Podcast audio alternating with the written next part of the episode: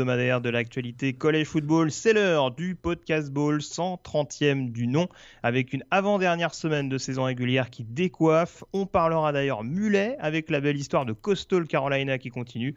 On parlera de la permanente, la permanente domination d'Alabama qui renoue avec la finale de conférence sec. Ces sujets et bien d'autres passés au peigne fin par celui qui s'y connaît mieux que personne en coiffure, le fondateur et rédacteur du site de Blue Pennant, Morgan. Salut Morgan. Salut Greg, bonjour. C'est moche, Bonjour- hein, maintenant, je bonjour à de plus en plus moches, hein, je vous le dis. hein. Et euh, j'ai pris une grande décision cette semaine. Je laisse pousser les cheveux sur la nuque. Ah, bah Ouais, écoute, tout à fait, ça va être très élégant. Surtout que j'ai commandé un magnifique t-shirt euh, Mormon versus Mulette. Et euh, je vais être très très beau pour les fêtes de fin d'année. Tout à fait. On en, on en parlera tout à l'heure, bien entendu, parce que c'était la principale affiche euh, de cette 13e semaine, si je sais compter, euh, qui opposait donc, euh, enfin, affiche pour le moins inattendue. On y reviendra tout à l'heure. Tous ces sujets-là, entre autres, bien entendu, avec notamment notre chronique draft, hein, notre top 5 hebdomadaire, ainsi que notre joueur hot du moment, notre ou nos joueurs.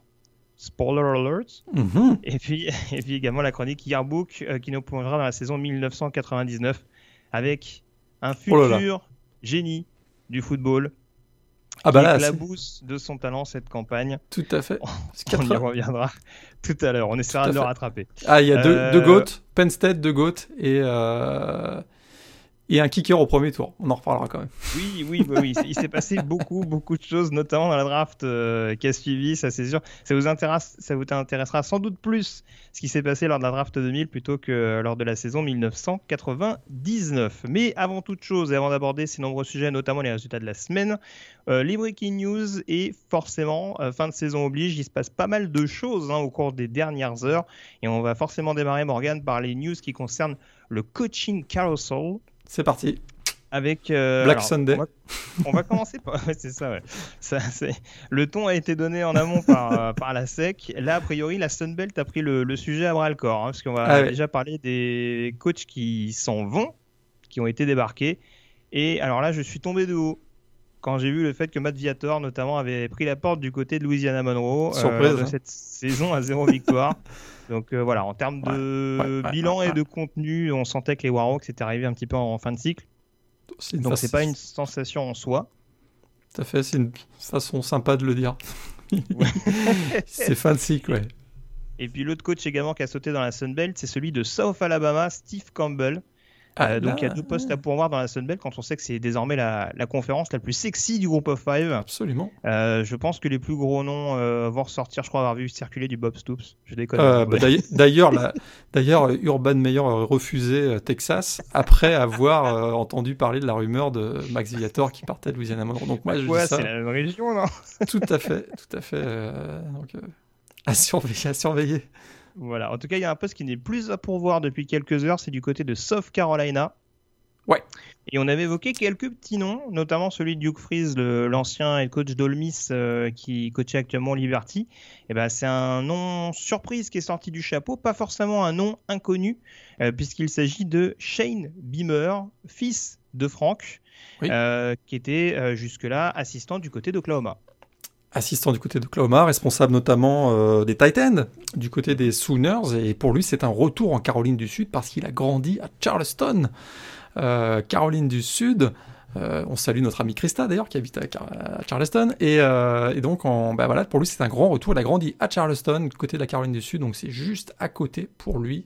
Il avait été d'ailleurs assistant du côté de, de South Carolina, donc on l'a vu très ému notamment dimanche hein, revenir sur le stade des Gamecocks et euh, c'est un c'est un coach euh, très très très proche de ses joueurs, très apprécié de ses, joueurs, euh, une grande éthique de travail et c'est vrai que c'est un nom moins connu. Bon, on connaît bien son père évidemment, mais lui on le connaît un petit peu moins. Mais il semblerait qu'on soit très enthousiaste hein, du côté de, de South Carolina par cette arrivée. Hugh Freeze, tu l'as dit, ça coûtait trop cher. Très probablement, on l'avait dit, hein, il avait été signé par Liberty il n'y a pas si longtemps que ça, en pleine période de pandémie. Où on essaye de faire des coupes budgétaires, ça, c'était quasiment injustifiable d'aller payer des, voilà, des, racheter le contrat de, Liberty à Liberty. Donc, on, peut le dire, les émoluments de Freeze ont refroidi les dirigeants de South Carolina. Oh, joli. je pense qu'on peut dire ça comme ça. Euh, c'est bien parti cette émission. N'est-ce pas? Attention, hein, euh, je vais essayer de faire en sorte qu'elle dure pas une heure et demie pour pas trop t'éprouver psychologiquement, ça serait bien. Euh, mais en tout cas, voilà, il a quand même coaché avec du beau linge. Ah oui.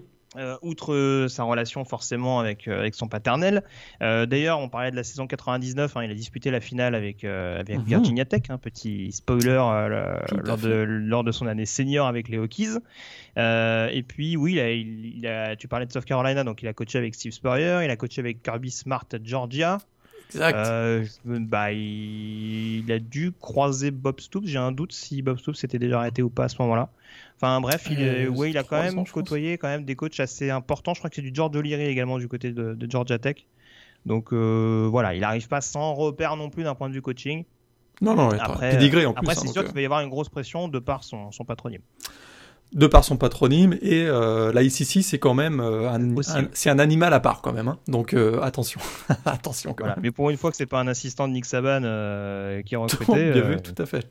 Voilà, ça, change, ça change un petit peu. Euh, la SEC, justement, euh, petite news avec la révision du calendrier. On sait qu'il y a eu pas mal de reports et du coup, la conférence a décidé de, de reconsidérer un petit peu tout ça euh, dans l'optique de la fin de saison. Ouais, quelques matchs qui ont été réaménagés donc pour ouvrir la date hein, du 19 décembre. Puis finalement, je pense qu'il y a Alabama-Arkansas qui a été remis au, 12. Voilà, il y a quelques, un quelques petits ajustements de, calendrier pour qu'on puisse avoir donc le, le fameux euh, Alabama contre Florida, qui sera la finale de la SEC. Vous l'avez certainement vu le 19 décembre. Tout à fait. Et on a hâte de voir cette confrontation euh, palpitante entre deux des plus belles attaques, notamment. Euh, de la campagne 2020. des news de Bowl également. J'allais dire une bonne et une mauvaise, nouvelle. Non, c'est pas forcément des bonnes nouvelles en l'occurrence. On a un Bowl entre guillemets mineur annulé et surtout deux Bowls majeurs qui se sont positionnés euh, par rapport à la situation de la Covid et notamment la situation d'un point de vue public. Rose Bowl et Fiesta Bowl. Alors le Rose Bowl c'est particulièrement important, donc pas de spectateurs pour ces deux bowls euh, majeurs. Euh, et le Rose Bowl c'est ce qui, il y a deux choses qui inquiètent. D'abord, c'est une demi-finale nationale, faut quand même faut quand même le rappeler. Donc là, sans spectateurs, ça va quand même donner une ambiance assez particulière. Ce qui inquiète probablement quand même le College Football Playoff parce que ils sont attachés quand même à, créer un, événement autour de, cette, de ce match. On rappelle que la situation en Californie est très compliquée. On rappelle que les Niners, par exemple, ont dû déménager en NFL par rapport à ça. Hein. Exactement. Et la situation est telle que euh, certains disent que c'est peut-être le premier pas vers ce qu'on ose imaginer, mais auquel on pense quand même un petit peu. C'est l'annulation pure et simple du Rose Bowl. Parce que la situation en Californie est vraiment catastrophique en, termes de, de, Covid actuellement que euh, on va commencer à voir là les effets de Thanksgiving. Hein euh, hmm. que Noël arrive bientôt aussi, même si Noël est un peu moins fêté aux États-Unis qu'en Europe notamment. Euh, là, on se pose des questions. On commence à se poser des questions. On ose imaginer que, mais le Rose Bowl serait peut-être menacé un petit peu. Donc là, je pas. J'ai vu des rumeurs sur un Rose Bowl qui pourrait être localisé au même endroit que le Fiesta. Alors c'est peut-être pas, ça, ça, changerait peut-être le calendrier du coup, parce qu'il me semble que les deux matchs s'enchaînaient. Mais je sais pas si c'est vraiment une nouvelle à prendre au sérieux ou pas. Mais euh. Alors là, je pense que rien n'est à écarter parce que là, on fait vraiment preuve de créativité cette saison et que on l'a bien vu avec BYU euh, Coastal Carolina organisé en quoi en 12 heures. Donc, je dirais que tout est possible, mais en tout cas, un Rose Bowl euh, dans le Rose Bowl de Pasadena, on commence à se poser des questions et du coup, le bowl annulé euh, du côté de Las Vegas Las, également. Ouais, Las Vegas. On sait qu'il y avait eu le Sun Bowl aussi qui avait annulé, qui avait été annulé. Euh, mhm. Le Sun Bowl qui était donc un des, un des bowls qui avait été, euh, qui avait la plus longue voilà, longévité. Qui, je crois que ça faisait 85 ou 86 ans consécutivement que le, le, Sun Bowl était organisé, donc il a, il a, été annulé. La même chose pour le Las Vegas Bowl. Puis juste avant qu'on enregistre cette, cet épisode, je crois que le LA Bowl aussi, un des nouveaux bowls qui avait été mis en place cette année, a été annulé également. Donc donc c'est que des bowls qui sont sur la côte ouest. C'est que, mais voilà, c'est-à-dire que la côte ouest, euh, très clairement, euh, actuellement, il y a des gros problèmes et on, on a l'air de prendre des actions un peu plus drastiques que dans le Middle West américain ou le sud des États-Unis, quoi. Hmm. Très bien. Euh, on passe également à des news concernant la draft et des transferts. Alors tout d'abord une news transfert, hein. euh, une news euh, qui n'est pas passée inaperçue cette semaine, c'est l'annonce de Mackenzie Milton. Hein. on rappelle quarterback de, de UCF qui avait subi une grave blessure il y a quelques années et qui donc s'apprête à quitter le programme d'Orlando, mais pas forcément pour quitter l'univers du college football. Oui, parce que probablement, voilà, il a, il, a fait un retour au jeu. Il, a, ça fait un an qu'il est en préparation pour en convalescence pour revenir. Et puis on est quand même complètement. Euh, il était quand même pas si loin que ça de l'amputation, hein, un peu comme Alex Smith euh, du côté de, de Washington. Donc c'était voilà, c'est un retour phénoménal et euh, c'est sûr que là il est un peu barré par euh, Dylan Gabriel du côté du UCF qui, euh, qui est un, quarterback de deuxième année, ouais, qui va jouer l'année prochaine, hein, le fantastique quarterback gaucher donc des, de UCF. Donc pour lui il veut faire un retour et se donner les meilleures chances peut-être d'avoir la possibilité d'être titulaire, ce qui est quand même assez incroyable. Donc voilà, il a annoncé son départ, il est inscrit sur le, sur le portail des transferts. Comme je te le disais en off, puis je, je reprenais une news que après tout le monde a reprise. Il y, a, Scott Frost qui est un peu celui qu'il avait recruté du côté du UCF, qui est actuellement coach à Nebraska. Voilà, il y a un lien, il y a un lien évident, mais ça, ça ne garantit pas le départ de, de McKinsey. Bah, sachant que, sachant qu'il me semble que Martinez et McCaffrey sont encore éligibles l'année prochaine. Je ne veux pas dire de bêtises, mais tout à fait, tout à fait. Tout à fait. Je, te dis, c'est une rumeur parce que voilà, il y a un lien d'évidence, mais mais il n'y a rien de garanti, absolument pas. Du... Déjà, s'il peut rejouer des snaps, c'est tout ce qu'on lui souhaite. Hein. Tout à fait. Il en avait disputé un, je crois. J'ai un trou de euh, mémoire cette année euh, quand il est revenu de blessure en fin d'année dernière, non? Non, il avait pas. non, non, non, je crois pas qu'il avait. Ou alors, bah, est-ce que c'était un genre un, snap symbolique parce que Oui, oui, oui, non, non. Ok, ok, ok, d'accord. Il a joué un match entier. Hein, mais, euh, je, je pas, encore une fois, je veux pas dire d'annerie, hein, mais il me semblait avoir vu passer bah, ça. Je m'en souviens plus, je t'avoue. Mais c'est possible, hein, mais je t'avoue que ça, ça me revient pas tu l'as dit, c'est un peu comme avec Alex Smith. Hein. Euh, on, lui, on, lui, souhaite bien sûr s'il peut y avoir plus que ça, tant mieux. Mais euh, bon, ça, commence, ça commence un petit peu à remonter. Euh, enfin, on parle quand même d'une blessure qui remonte à au moins 2-3 ans. Donc, Tout à fait. Et je serais pas surpris de le voir peut-être en, en, FCS ce printemps là. Tu, mm. vois, tu vois ce que je veux dire? On sait que le printemps, au printemps, va y avoir le championnat FCS normalement, là, si, si, euh, puisqu'on avait reporté la saison au printemps. Je serais vraiment pas surpris de le voir, moi, euh, du côté d'un programme FCS. Oh, il va falloir faire une émission spéciale au printemps sur les playoffs. Oh merde. Ah bah là on arrête. Ah je te la... ah, tu ne savais pas. On n'arrête pas du tout le podcast au printemps. Hein. On part sur la saison des FCS. Hein. oh là là, moi qui voulais m'en poser un peu. C'est triste. Euh, et puis des news également draft. Alors avec notamment un nom important qui est sorti cette semaine, c'est celui d'Alim McNeil, euh, le defensive tackle d'NC State, hein, qui a donc annoncé euh, sa, son inscription prochaine à la draft, un des linemen défensifs à suivre.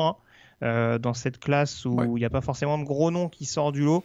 Euh, du côté du Wolfpack, en tout cas, il s'est bien bien distingué cette année. C'est ça, en fonction de. Tu l'as dit, hein, il y, a une promotion qui est pas forcément celle de l'année dernière cette année, donc dans, la draft, il a peut-être une meilleure chance. Et c'est un joueur qui peut-être qui, assez inconstant, mais il a eu des flashs, il a eu des, euh, des coups d'éclat, donc euh, peut-être à surveiller. En tout cas, il reviendra pas pour sa saison senior avec NC State. On, essaiera dans les prochaines semaines de vous faire une ligne, une ligne, une liste pardon à peu près exhaustive des joueurs qui se sont euh, inscrit, de toute façon, généralement, euh, chaque année, on essaie de voir si c'est entre guillemets bonne, mauvaise décision euh, d'un point de vue Tout à fait.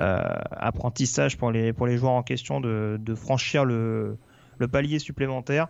Donc voilà, on fera un petit point notamment sur les, sur les inscriptions au cours des prochaines semaines. On rappelle que la date limite, si on ne change pas cette année, hein, parce qu'on rappelle que tout est sujet à changement en 2020, en tout cas sur l'intersaison 2020-2021. Euh, a priori, donc ce sera fin janvier. Je crois que c'est début de la dernière semaine de janvier, si je me trompe pas généralement. habituellement, euh, c'est plutôt le 15 janvier, mais je...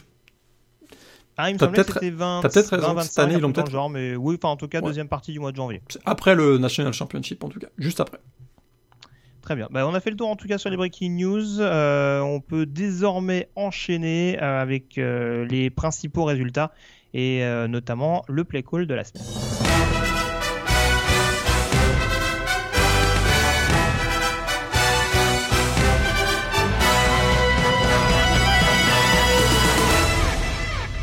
Alors ce que je te propose Morgan pour ces résultats de la semaine, on va s'organiser un petit peu différemment par rapport à d'habitude. Euh, puisqu'il y a eu beaucoup d'officialisation concernant les finales de conférence euh, au cours du week-end. On va donc euh, organiser ça un petit peu par conf lors de cette émission. on va commencer pour le coup par une conférence dont on connaissait d'ores et déjà la finale depuis la semaine dernière, en l'occurrence Coastal Carolina et Louisiana. Ça tombe bien puisque Coastal Carolina, c'est notre play call de la semaine. Euh, on l'a teasé tout à l'heure en début d'émission. C'est vrai qu'ils euh, avaient une confrontation arrivée un petit peu au dernier moment contre BYU. Euh, entre deux équipes classées, hein, de sensation hors Power 5 de cette saison. Et victoire des Chanticleers dans ce match hors conférence, victoire 22 à 17, avec un match haletant de bout en bout. Match haletant de bout en bout, donc tu, l'as bien dit, ben voilà, deux équipes à 9-0. Euh, on le sait, pour ceux qui ne savent pas, hein, Costa Carolina devait jouer contre Liberty en début de semaine dernière. Finalement, euh, du côté des Flames de Liberty, il y a eu des cas de Covid, donc on a dû annuler le match. Le fait que ESPN avait euh, annoncé déjà qu'ils allaient aller du côté de Conway pour ce match Coastal Carolina contre Liberty, ça a probablement favorisé l'organisation du match contre BYU, on va pas se mentir. Hein, très probablement que si ça n'avait pas été le cas, ils auraient peut-être eu plus de mal à, le faire. Mais bon, tant mieux pour nous. Encore une fois, le, calendrier des Cougars n'était pas fou non plus cette saison. Tout à hein. fait. Et puis il y avait voilà, c'était vraiment une situation win-win pour les deux euh, les deux programmes parce que on le sait, ils étaient euh, tous les deux dans le classé donc dans le CFP rankings avec des vues sur un bowl du Nouvel An et euh, une qualification pour un bowl du Nouvel An passait forcément par une victoire un peu plus prestigieuse que celle qu'ils avaient eue jusqu'à présent cette saison ça tombait bien, les deux équipes étaient disponibles, les deux équipes étaient classées euh, donc dans le top 20. Donc voilà, ça faisait beaucoup de sens. Puis c'est un peu les deux belles histoires. Voilà, il y, a pas mal de belles histoires cette, cette année, mais là, Coastal Carolina euh, fait partie de celle-là. Et 9-0 euh, en Sunbelt, c'était vraiment inattendu.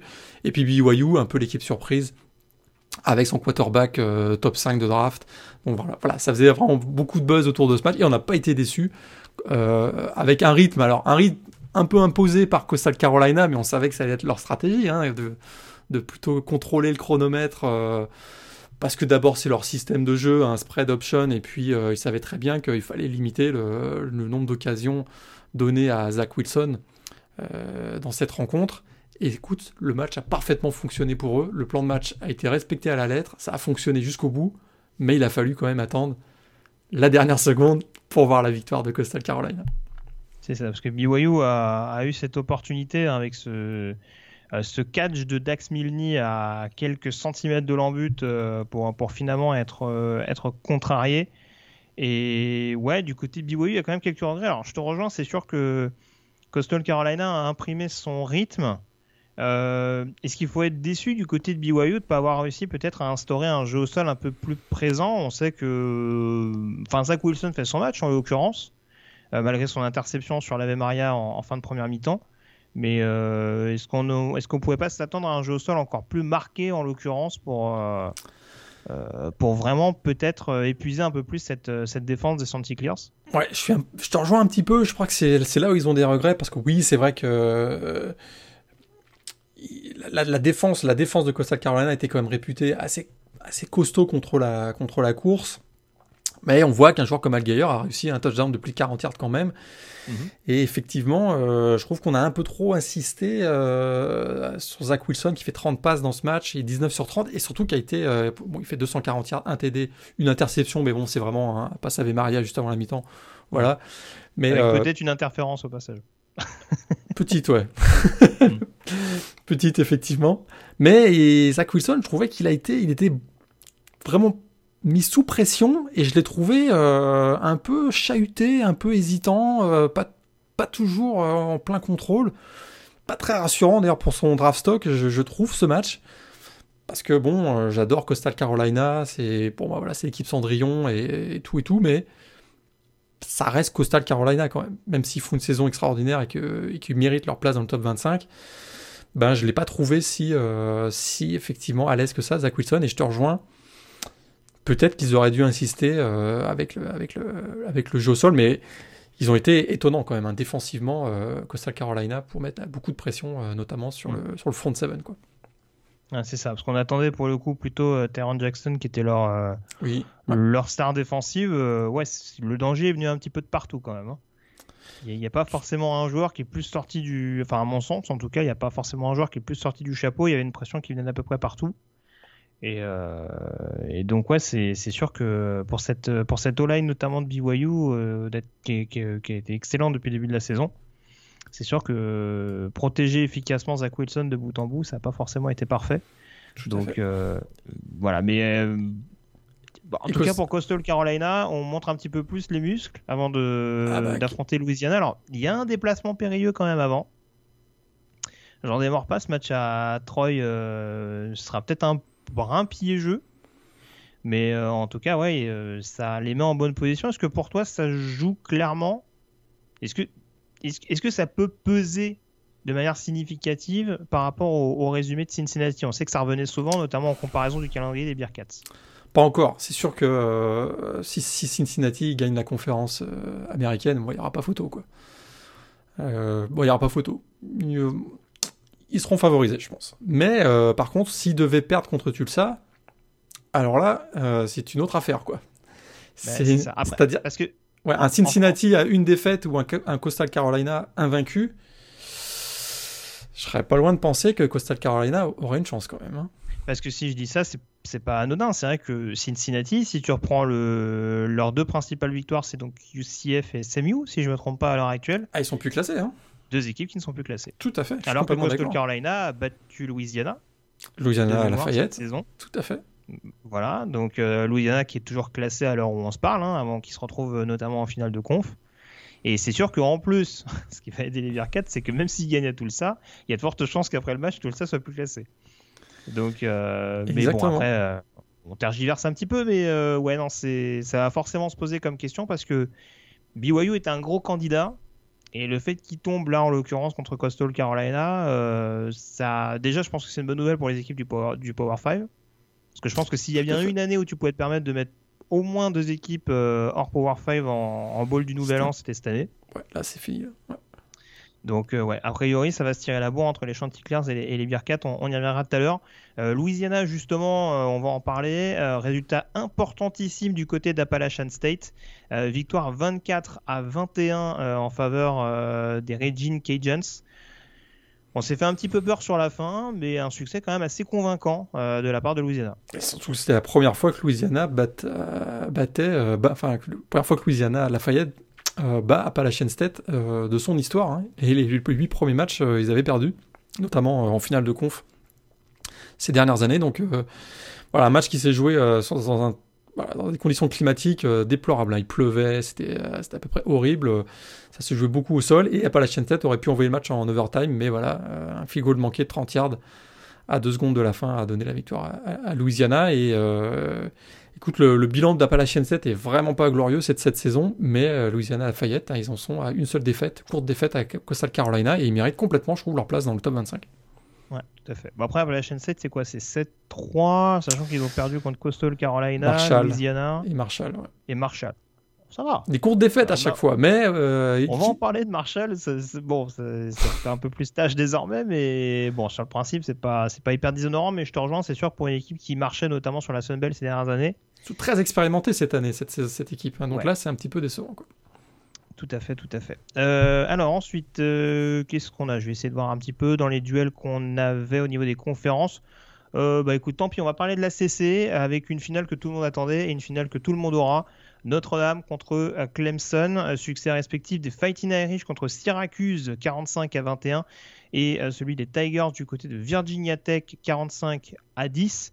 Euh, Miami, pendant ce temps-là, a déroulé du côté de Duke 48-0, mais euh, voilà, c'est la défaite euh, directe contre Clemson, notamment en saison régulière, qui coûte cher aux Hurricanes. On l'attendait, ce rematch, on va être servi donc dans, deux semaines. C'est assez logique de ce qu'on a vu en termes de contenu de la part de ces deux formations, qui étaient en plus très très accrochées lors de leur, duel direct. Ouais, très clairement, les deux équipes, les deux meilleures équipes de la CC, il n'y a, y a, pas de, a pas de contestation, pas de contestation là-dessus, je trouve on va avoir notre rematch. Il y aura une grande différence hein, dans ce rematch, a priori. Euh, c'est la présence de Trevor Lawrence, quoi, qui sera, qui ah, sera présent. du formal. Hein. Je veux dire que plus personne l'approche à plus de 2 mètres. Ou à moins de 2 mètres, en l'occurrence. Parce qu'effectivement, euh, Clemson ne peut plus se permettre hein, de perdre un match. Très clairement, ils doivent gagner cette finale de conférence ACC. Je les vois pas. Euh, malgré toutes les stars, malgré l'historique, malgré leur présence année, année, après année pardon, en playoff, Clemson a deux défaites. Je crois qu'ils seront, euh, ils seront écartés des playoffs, surtout qu'on voit qu'il y a Florida derrière qui pousse très fort. Texas A&M aussi. Donc pour Clemson, c'est une victoire impérative. Et pour Notre-Dame, euh, ben, imaginons une courte défaite contre Clemson dans un match qui serait épique. J'ai l'impression que Notre-Dame euh, aurait sa place quand même en playoff.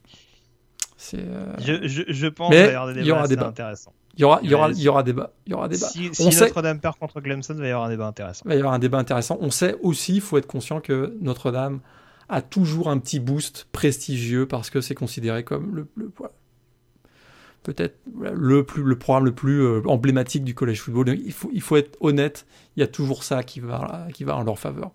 Et ça jouera Ah, peut-être encore. c'est ce qui euh, compense le fait que généralement ils n'aient pas de conférence. Après cette année, euh, c'est euh, c'est un autre, un autre sujet, mais ouais, ouais, non, en effet, il peut y avoir au moins cinq équipes. euh, bon, on aura l'occasion de- d'en développer, mais c'est vrai que la situation, notamment autour des AM, Ah ouais, une pose quand même question. On va parler de la SEC d'ailleurs tout de suite. Alors je vais d'abord aborder la finale de conférence qui est désormais officielle. hein. Là aussi, il y avait besoin que d'une confirmation pour les deux équipes les mieux placées, en l'occurrence Alabama et Florida. Les tickets ont été validés par les deux programmes. Ouais. Euh, Alabama, large vainqueur du côté des LSU, hein, 55 à 17. Il n'y a même pas eu photo du côté de Bâton Rouge. Euh, Florida a joué, a assuré un petit peu plus du côté de Tennessee, euh, mais là, pareil, même le score de 31-19, c'est presque flatteur pour les Volunteers. Euh, donc euh, voilà, pareil, euh, je le disais tout à l'heure, les, les attaques notamment qu'on portait à bout de bras les deux programmes. Hein. C'est pas dire que les défenses n'ont pas été bonnes, mais en tout cas, ça va nous promettre un duel assez excitant euh, dans deux semaines du côté d'Atlanta. Ouais, alors là, il y a eu quand même des petites choses à dire hein, sur ces deux matchs. Euh, c'est Mm. sûr qu'on sait que c'était la grosse revanche hein, pour Alabama qui avait été battu, on se souvient l'année dernière, 46-41 à Tuscaloosa avec Joe Burrow et, et toute la clique. Donc là, très clairement, euh, Nick Saban était de retour. On sait hein, qu'il avait été, il avait été écarté de l'Iron Bowl euh, en À raison LSU, de la Covid. Donc là, il faut, là, il revient à LSU. Très clairement, il avait dit, euh, ça a été une motivation supplémentaire cette défaite de l'année dernière. Ça a démarré très très fort, mais vraiment très très fort. Et euh, écoute, on a un Mac Jones encore à 4 passes de touchdown. On parle même pas de, de, de Devonta Smith, euh, exceptionnel encore, 231 yards sur réception, 3 touchdowns. Najee Harris a été excellent aussi, 55 Devon- points. De- Devonta Smith, il a quand même réussi à faire passer Derek Stingley pour un walk-on. hein. Ouais, c'est assez Ouais. fabuleux. hein. tout à fait. Quand on sait le, le- le- comment dire le, le niveau euh, le niveau du bonhomme, C'était ouais. assez, assez étonnant. Et 55 points, c'est le record euh, historique de, euh, du nombre de points inscrits dans un duel Alabama-LSU. Et il y a aussi eu des records du côté de Florida, puisque on, Kyle Trask, hein, qui est en, en- en course aussi pour le trophée S-Man, euh, 38 TD en 9 matchs. C'est la troisième meilleure performance de l'histoire, euh, derrière André Ware en 89 qui avait fait 40 passes et euh, Cole Brennan, le fameux en 2006-39. Donc là, on est à peu près. Euh, Kyle Trask, hein, il fait partie des, voilà, du petit groupe André Ware, Cole Brennan, Ah, qui sont un peu des icônes. André quoi. Ware, il a eu S-Man Trophy. Cole Brennan, malheureusement, non, mais Mm. en tout cas, Ouais, on se tout rappelle de sa folle saison avec, euh, avec Hawaii, en effet. Et de... Euh, c'est quoi, fin, fin, de la, fin des années 2000, il me semble, je peux dire de bêtises André Ware, tu veux dire? Non, euh, Cole Brennan. Cole Non, Brennan, c'était en Ware, on en a parlé. 2006. C'était en 2006, Oui, c'est ça. euh, ouais, tout à fait 2006. Et, euh, et, et Devonta Smith, il fait un petit touchdown intéressant. Tu sais, euh, souvent je parle des euh, Ace-Man moment. Hmm. Gar- gardons, ça, moi- gar- gardons ça en tête. Il, lui reste encore deux matchs, notamment le, euh, le match face à Arkansas où il peut encore faire 400 yards à la réception. Bah, surtout qu'Arkansas, euh, il marque un peu le pas depuis quelques Ouais. semaines. Là, ils ont encore C'est- pris 50 pions à, à Missouri ce week-end. Ça fait, un- ça fait un petit moment qu'on n'a pas eu un receveur euh, S-Man. Je sais pas. Fran- Franchement, c'est la grande conversation euh, de cette fin de saison. On essaie de comparer Trask et, et Jones notamment. En fait, le souci, c'est ce que c'est ce que je disais, c'est que Trask, il a il a un bon casting autour de lui aussi, mais c'est pas aussi massif qu'Abama, quoi. Je veux dire, comment tu peux choisir entre Mac Jones, Najee Harris et Devonta Smith cette saison à Bama? C'est- Ça me paraît quasiment impossible, quoi. Ouais, Alors que tu vois qu'Al Trask, euh, bah, c'est quand même celui qui a la vedette à, à Gainesville. Quoi. Donc c'est là où, pour moi, ça, ça, ça, ça fait clairement pencher la balance en sa faveur, au-delà des chiffres euh, qui donnent le tournis. Mais euh, ouais, non, je te rejoins. hein. C'est une forte probabilité. Et ne serait-ce que déjà retrouver euh, le quarterback et le receveur dans le top 5, voire Ouais. le running, hein, sait-on jamais. Ce serait fabuleux que les trois joueurs de Bama terminent juste derrière Kel Trask. Tu vois. mais euh, voilà, mais en tout cas, ça, ça ajoutera encore un petit peu de piment à la finale de conférence sec concernant les, les enjeux du meilleur joueur universitaire. Euh, je parlais de Texas A&M tout à l'heure, ju- juste pour la précision, hein, j'ai fait la blague de d'initier tout ça machin. Un walk-on, pour ceux qui ne le savent pas, c'est donc un, un joueur qui rejoint un programme euh, sans avoir été boursier. Voilà. En gros, qui essaye de gagner sa place euh, par ses propres moyens, si je vulgarise un petit peu comme ça. Exactement. C'est- C'est bien de faire Le des blagues, mais c'est bien si tout le monde les comprend. Je crois qu'un des, plus, pas- un des plus grands walk-on de l'histoire du cinéma, c'est Rudy, hein, le fameux Rudy dans le film sur Notre-Dame. Si vous l'avez jamais Tout à fait. Exactement, on vous invite à, le voir en effet. Euh, Texas A&M, j'en parlais tout à l'heure. Alors pas de finale de conférence pour les Aggies, hein, euh, battu notamment du côté de Bama. Euh, par contre, une victoire convaincante du côté de Auburn ce week-end, victoire 31 à 20. Et on se prend à y croire du côté de Texas A&M parce qu'on a peut-être des victoires qui peuvent plus convaincre le comité des playoffs qu'une équipe du côté de Columbus par exemple. Ouais, victoire, c'est une belle, victoire à côté d'Auburn, mais euh, le match s'est pas joué à grand chose, je trouve. Hein. C'est vrai que Kellen Mond fait, il avait été tellement mauvais face à LSU que là, il a bien rebondi très clairement, un total de 3 touchdowns, bravo. Il a été, il a été le moteur de l'attaque en deuxième mi-temps de Texas A&M. Mais souviens-toi, euh, quoi, c'était à 21-20, je crois. Euh, il y a une interception de Zachary, qui aurait dû être une interception de Zachary McLean. Le ballon lui passe entre les mains et finalement c'est le tight end euh, Jalen Weidermeyer qui récupère pour le touchdown de Texas A&M. Et voilà, tout s'est joué sur cette action-là parce qu'une interception, ça redonnait la position, le ballon pardon à, Auburn et c'était pas gagné. C'est sûr qu'ils enchaînent les victoires. Texas A&M, il reste cinquième, mais écoute, euh, le fameux high test là, mon, mon cœur balance du côté de Florida. je, suis désolé. Je sais que les deux, euh, voilà, la vérité du terrain est que Texas A&M a battu Florida, mais moi j'ai l'impression que Florida ressemble plus à une équipe de playoff que Texas A&M. Ah de toute façon, ce qui va être intéressant forcément, puisque euh, là on continue de, de faire plein de projections et tout, mais euh, ce qui peut être intéressant de voir, c'est si Florida bat Alabama en finale. Alors, si Florida bat Alabama. Ce sera difficile de ne pas considérer AM qui a battu le, vainqueur de conférence sec. Et, un beau bordel, ce serait que Florida batte Alabama et que Clemson batte Notre-Dame. Oui. Et alors là, good luck. Et alors, si on a quatre équipes à une défaite qui passent devant Ohio State à zéro, je pense, que là. Ah, ça va, ça va le vraiment être du comité de playoff prend feu, je vous le dis tout de suite. Ça va hein. vraiment être intéressant. Avec un Cincinnati qui pourrait être à invaincu euh, très, en explosant Tulsa deux fois. Tout à fait. Donc euh, ouais non, non franchement ça va nous donner une fin de saison euh, très très excitante et AM la semaine prochaine c'est All Miss à domicile si je me trompe pas. Qui avait été un des matchs justement qui avait été révisé je crois dans le calendrier de la SEC dont on parlait tout à l'heure. Donc voilà piège à éviter pour pour AM. J'ose espérer quand même qu'après une victoire à Auburn ils se prendront pas les pieds dans le tapis contre All Miss mais voilà Mississippi, ça reste une équipe à respecter, ne serait-ce qu'offensivement cette année. Donc, ah, euh, à voir en, l'occurrence. On connaît une autre finale de, du Power 5, une autre finale de conférence dans la Big 12, puisque euh, Oklahoma euh, renoue hein, avec la, finale de conférence. On rappelle son quintuple tenant du titre. C'est leur sixième finale d'affilée, ouais. Ouais, c'est ça, ouais. Donc, du coup, victoire contre Baylor, 27-14, hein, plus ou moins tranquillement pas la plus belle de l'année, hein. Non, non. par rapport à ce qu'on peut connaître des Sooners, euh, ouais, c'est pas, c'est pas formidable. Après, en même temps, l'adversaire est pas, est pas extraordinaire non plus. Hein. La première année de Dave Aranda, c'est pas, c'est pas fameux du côté de Baylor. Hein. Va falloir un petit peu plus de temps. Euh, et Oklahoma qui retrouvera donc Iowa State. Euh, les Cyclones qui ont donc confirmé leur bonne saison et qui n'ont laissé absolument aucune chance à West Virginia. Victoire 42 à 6 euh, et on aura donc ce remake entre Iowa State et Oklahoma puisqu'on rappelle que les Sooners avaient perdu du côté d'Ames en euh, début de saison donc nul doute que euh, Oklahoma aura les dents qui rayeront le parquet au moment de retrouver les joueurs de Matt Campbell. Et Iowa State, hein, ils ont quand même, ils, viennent d'enfiler 42 points à la meilleure défense de la Big 12.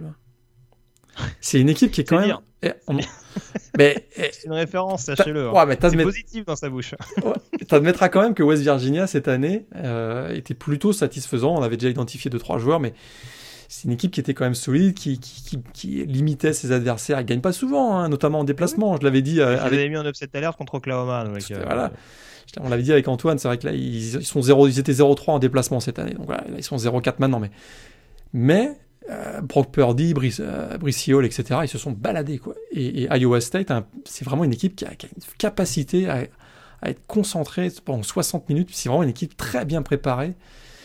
Et je trouve que ça ferait un très beau champion euh, de Big 12. J'ai rien contre Oklahoma, mais je trouve que c'est une équipe qui mériterait euh, enfin pour, euh, pour saluer et récompenser tout le travail de McCampbell, peut-être d'être champion. Mais à Oklahoma va beaucoup mieux. Ils en sont à, oui. je pense, à 6 victoires d'affilée pour, pour Oklahoma depuis leur début 1-2. Voilà, ça, ils, ont démarré 1-2, ils sont à 7-2. Donc euh, ça va être une très belle finale. Très belle finale. En tout cas, en tout cas c'est bien parce que si, si Brock Purdy fait 6 fait six premiers mauvais matchs et qu'après euh, il finit la saison en trompe, c'est nickel pour Iowa State en l'occurrence. parce que là, c'est les dernières semaines où il est extrêmement inspiré. Et c'est pas une mauvaise nouvelle de l'avoir performant comme ça en finale face à Oklahoma. Par contre, Oklahoma State. Ouais, c'est ce que j'allais dire. J'allais dire ce qui a qualifié quand même Oklahoma, c'est le petit cadeau du voisin de Stillwater. défaite 29 à 22 contre TCU. Alors on l'avait dit hein, la semaine dernière, c'est sûr que Desmond Jackson, euh, avec sa prestation euh, Tony Truant contre Texas Tech, euh, avait un petit peu caché les apparences. Mais il y avait une victoire un petit peu compliquée contre les Red Raiders à domicile. Bon là contre TCU, c'est pas passé avec notamment une deuxième mi-temps pour le moins compliqué, j'allais dire eh c'est ça qui est dommage. Il menait 16 à 7 et moi j'étais même un peu surpris. Je me disais, hey, finalement c'est pas si mal que ça. Puis là on voit que bah, quand Max Degan, hein, le quarterback de, TCU, a commencé à retrouver ses jambes, ça a été compliqué. Euh, la défense n'a pas su contrôler Max Degan qui a réussi. Donc, euh, une très bonne deuxième mi-temps, victoire 29-22 finalement de TCU. Et offensivement, on voit que c'est une équipe voilà, qui. Spencer Sanders, est-ce qu'il serait pas un peu surcoté aussi Je sais qu'il est embêté par les blessures hein, cette année, euh, mais je trouve qu'on voyait des choses super intéressantes chez ce joueur et ça se concrétise pas de manière constante, match après match il fait des bouts de match comme ça ou des cartons intéressants, mais pas, pas des matchs complets. Et puis, euh, et puis on sait que bon, bah, Sheba Bard était blessé, euh, Eddie Brown aussi, euh, Dylan. voilà, ça, Thailand Wallace, pardon, était aussi embêté par les blessures. Donc c'est un peu la déception cette année au Oklahoma State qu'il a finalement. On, avait peur en début de saison, on a été rassuré en milieu et, ça retombe un peu en. Ouais, le soufflet retombe en fin de saison. C'est un peu les montagnes russes à Seawater cette année. Ouais. Reste à savoir ce qu'on va faire de Mike Gundy, hein, mais bon, a priori, euh, il y a quand même de quoi le garder, mais on ne sait pas si ça suffit pour, euh, pour calmer un petit peu le lire local, mais bon, on va voir. Euh, et puis un petit mot de Texas également. je ne sais pas si ça va sauver la peau de Tom Herman, mais en tout cas, démonstration du côté de Kansas State, victoire 69 à 31. Bijan Robinson. Oui. Super match. Super match, le, le running back true freshman. Très clairement, c'est voilà, Sam Ellinger risque de probablement partir après cette saison et j'ai l'impression que Bijan Robinson ça va être la, la prochaine superstar de l'attaque des Longhorns quoi. Un peu retour aux, bases hein, avec un avec un voilà un poste de running back qui va peut-être être un peu plus mis en avant du côté des Longhorns. C'est ça. Avec euh, t'en parlais tout à l'heure euh, les news notamment sur un potentiel sur une potentielle arrivée d'Urban Meyer à Texas. Ouais, ça ça, tombe, euh, ça ça devrait tomber à l'eau je pense mais bah, surtout pour remplacer son ancien assistant euh, Tom ouais, non, je pense pas que ça va le faire. Je sais, je sais qu'Urban Meyer c'est pas humainement le... mec du siècle, mais bon, je pense, que son camarade appréciera. Hein. Après, bon.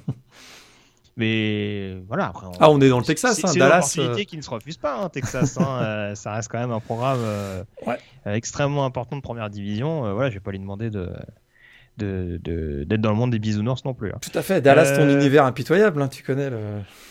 Oui, on n'en est pas loin, c'est sûr, c'est sûr. Euh, on va revenir tout à l'heure sur la dernière conférence, notamment du Power 5, mais on reste sur les finales de conférence qu'on connaît, avec notamment l'AAC. Euh, Cincinnati était déjà qualifié, Tulsa a validé son ticket officiellement ce week-end. Mm. victoire du côté de Navy, 19 à 6 avec une fois n'est pas coutume une bonne prestation défensive. Je dis ça alors que ces dernières semaines c'est plus la défense quand même qui vient au secours des, des Golden Hurricanes. Euh, mais victoire 19 à 6 et on va donc avoir ce fameux duel assez excitant contre Cincinnati en preview, je dirais, de la, de la finale ACC à venir. La finale AAC à venir, pardon. Ouais, parce que les deux équipes s'affrontent euh, à deux semaines consécutives, c'est ça? Je sais... Est-ce que ça fait du sens d'ailleurs Il y avait déjà eu Memphis-Cincinnati de deux semaines de suite l'année dernière, il me semble. Hein. Ouais, c'est franchement. Avec victoire, avec victoire de. Non, Memphis avait gagné les deux. Je sais plus. Je crois que c'est Memphis qui avait gagné le match de saison régulière pour recevoir et du coup ils avaient gagné la finale de conférence. Euh, je t'avoue que là j'ai un... je m'en souviens plus exactement. Mais il semble que c'est ça. Est-ce que c'est bien raisonnable de jouer ce, ce match vu les, vu les circonstances de cette année particulière? Bah, on verra, il y aura peut-être des annonces qui vont, qui vont découler cette saison. Après, euh, on a vu que le match de Notre-Dame, par exemple, a été reporté pendant la semaine euh, passée, euh, le fameux match qui devait être rejoué du côté de Wake Forest, si, si je me mmh. rappelle bien. qui a donné d'ailleurs la place de Notre-Dame en finale. Peut-être que la conférence américaine va décider d'eux, mais après, il y a peut-être aussi dans la volonté pour Cincinnati de dire non, mais on est capable de gagner à Tulsa contre une équipe classée pour justement mais là, plaider, son, plaider son résumé, quoi. Tout à fait. Mais là, s'il joue pas, si, les deux équipes jouent pas, les deux équipes seraient classées en finale de conf. Je vois pas tout ça risque d'être classé encore, donc euh, je sais pas. Je, je, m'interroge. Oui, oui, non, mais j'entends bien ce que tu dis. Après, euh, je, ouais, parce que là, très franchement, même si tout le ça gagne, je suis même pas sûr qu'il recevrait la, finale de conf. J'ai un doute là-dessus. Donc, euh, bon, à voir. On, on, verra comment ça évolue, mais en tout cas, on est parti pour une double confrontation donc, entre Tulsa et, et, Cincinnati. Ouais. Peut-être que Tulsa peut, peut, renverser la situation et éventuellement arracher au Bearcats la, la, finale de conf. Hein. Vu la dynamique actuelle, euh, c'est pas ce qui a pu farfelu. Mais euh, en tout cas, ce sera un, un, duel assez excitant à suivre du côté de l'Oklahoma. Je crois qu'on a fait le tour à peu près sur les finales de conférence qui sont connues. Alors, il y a des situations pour le moins particulières. Je vais commencer par la conférence USA. Oui. Euh, avec euh, notamment Marshall, euh, qui s'est incliné à domicile contre Rice. C'est notre targeting de la semaine. Euh, défaite 20 à 0, une défaite qui sort un petit peu de nulle part, monsieur Lagré. Ah bah oui. avec une équipe des, du Thundering Herd qui était invaincue, comme en 99 d'ailleurs, on, Mhm. on, en reparlera tout à l'heure. Et euh, comment expliquer cette contre-performance pour le moins étonnante, notamment de la part du quarterback Grant Wells, auteur avaient- de 5 pics sur cette rencontre 5 interceptions, dont un pick six, euh, une performance horrible. Rice était quand même privé de leur, euh, de leur quarterback starter, Mike Collins, et de leur meilleur receveur, tout Austin, le monde. Austin Trammell. Donc c'est quand même J'aime assez- bien quand il fait semblant de connaître l'équipe de Rice. Ah bah Austin. Trammell, Austin Trammell, il, il est si quand même receveur. Oui, oui, Mike oui, Collins, ouais, moins, on l'a, moins suivi, on va dire. D'ailleurs, Rice, on, on avait du mal à les suivre cette année, ils jouaient pas. Et leur- tous leurs matchs étaient annulés quasiment. donc. Et euh, c'est, ce qui rend encore cette surprise la plus, énorme, quoi. Parce que Marshall, oui, ils n'avaient pas joué depuis trois semaines. Mais euh, ils ont été vraiment sans énergie. On a un Grant Wells euh, qui fait 5 interceptions, vraiment une attaque en berne complète.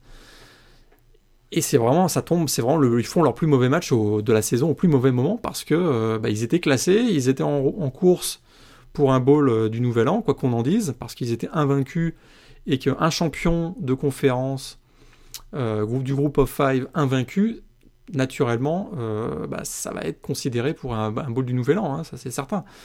Et là, ils se sont fait vraiment, euh, écoute, euh, ils prennent, prennent 20-0, quoi. C'est la première, première victoire contre une équipe du top 25 de première victoire de Rice contre une équipe top 25 depuis 1997. Et écoute, pour avoir vu le, le- le- le match condensé, ce qui est incroyable, c'est que Rice a joué systématiquement avec 8 ou 9 joueurs en zone coverage et il n'y a eu aucun ajustement de l'équipe de Marshall. Ils ont continué à arroser.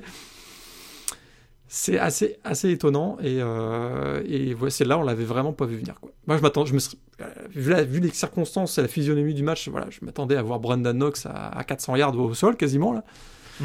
Et ben non, c'est écoute euh, très très surprenant et du coup ben la CUSA Ouais, alors du coup, Marshall, euh, ils se mettent un peu la pression parce que Eh ben, euh, voilà. peut- ils, ils ont décidé de remplacer le match euh, qui jouait là en- contre, contre Charlotte qui avait été reporté il y a une dizaine de jours.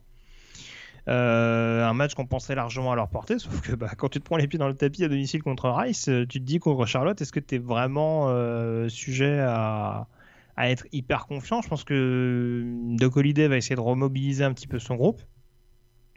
Mais en tout cas, il donne, un, il donne une petite possibilité à Florida Atlantic qui, paradoxalement, en plus, a perdu à Georgia Southern ce week-end. hein. Alors, c'est une, Ouais. c'est une confrontation euh, hors conférence.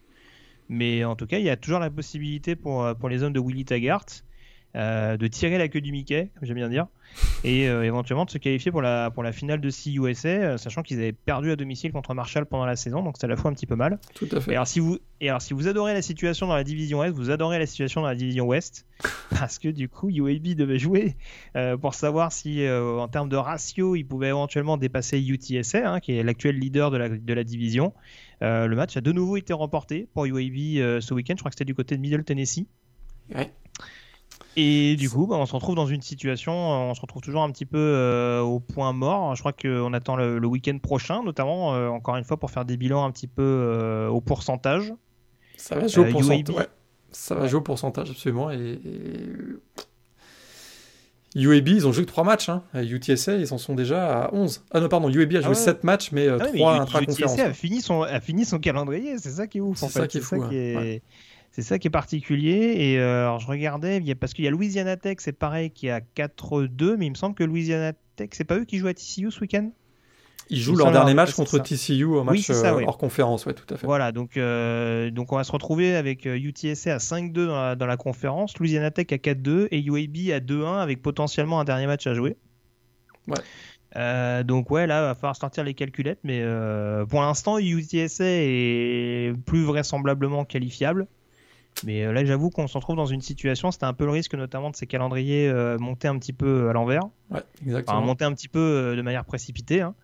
Mais euh, là, en l'occurrence, euh, gros gros flou pour savoir qui retrouvera Marshall ou Florida Atlantic du côté de la, de la conférence USA.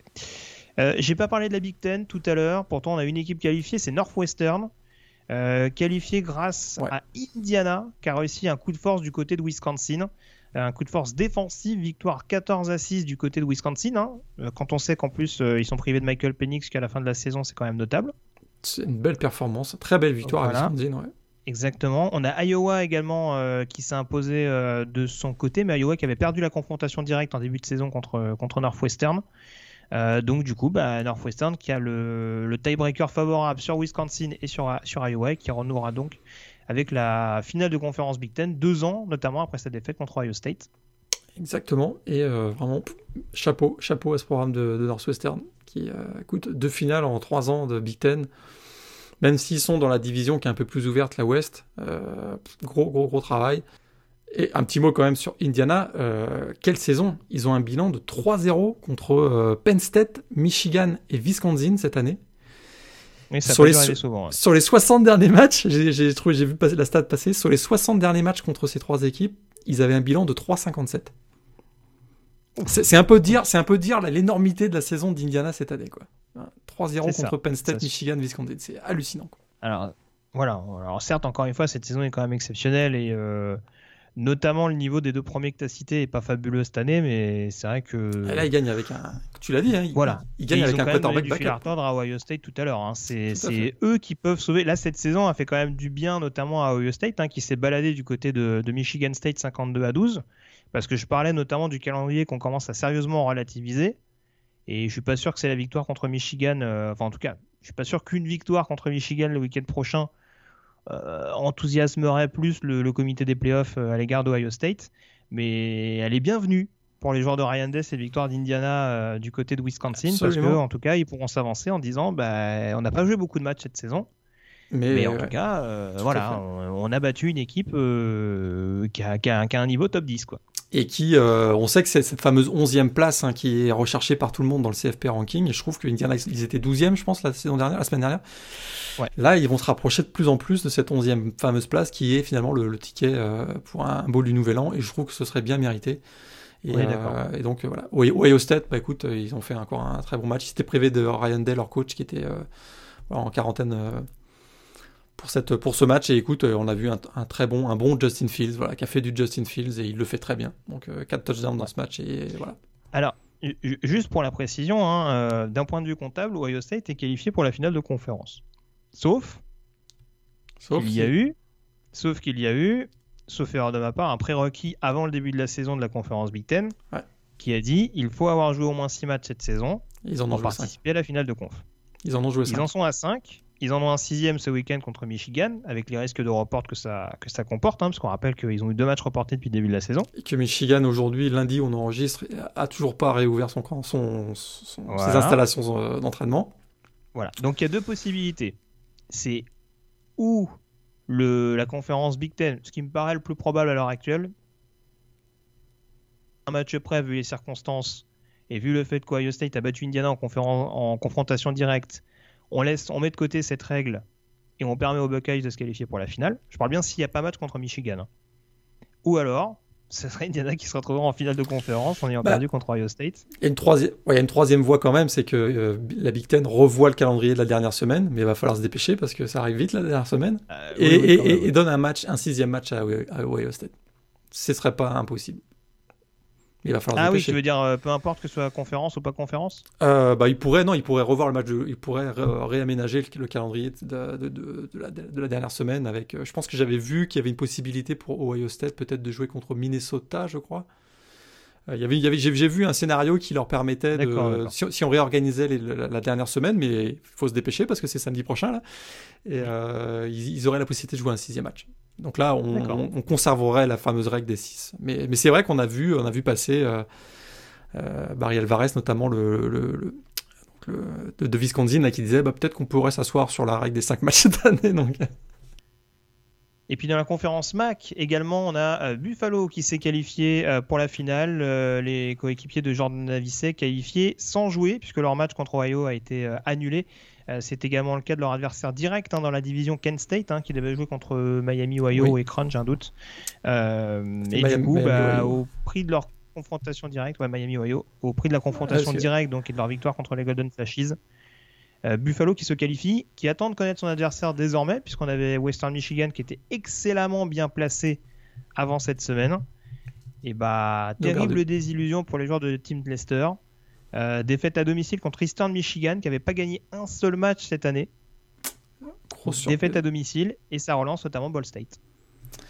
Et ça relance Ball State absolument. Euh, et du coup, on voit que euh, dans, cette, dans, cette, dans cette conférence, j'ai quand même l'impression que Buffalo est un peu au-dessus de tout le monde. Mais euh, oui. on l'a vu avec notamment la performance de Jared Patterson la semaine dernière. Mais, euh, effectivement, State est, relancé.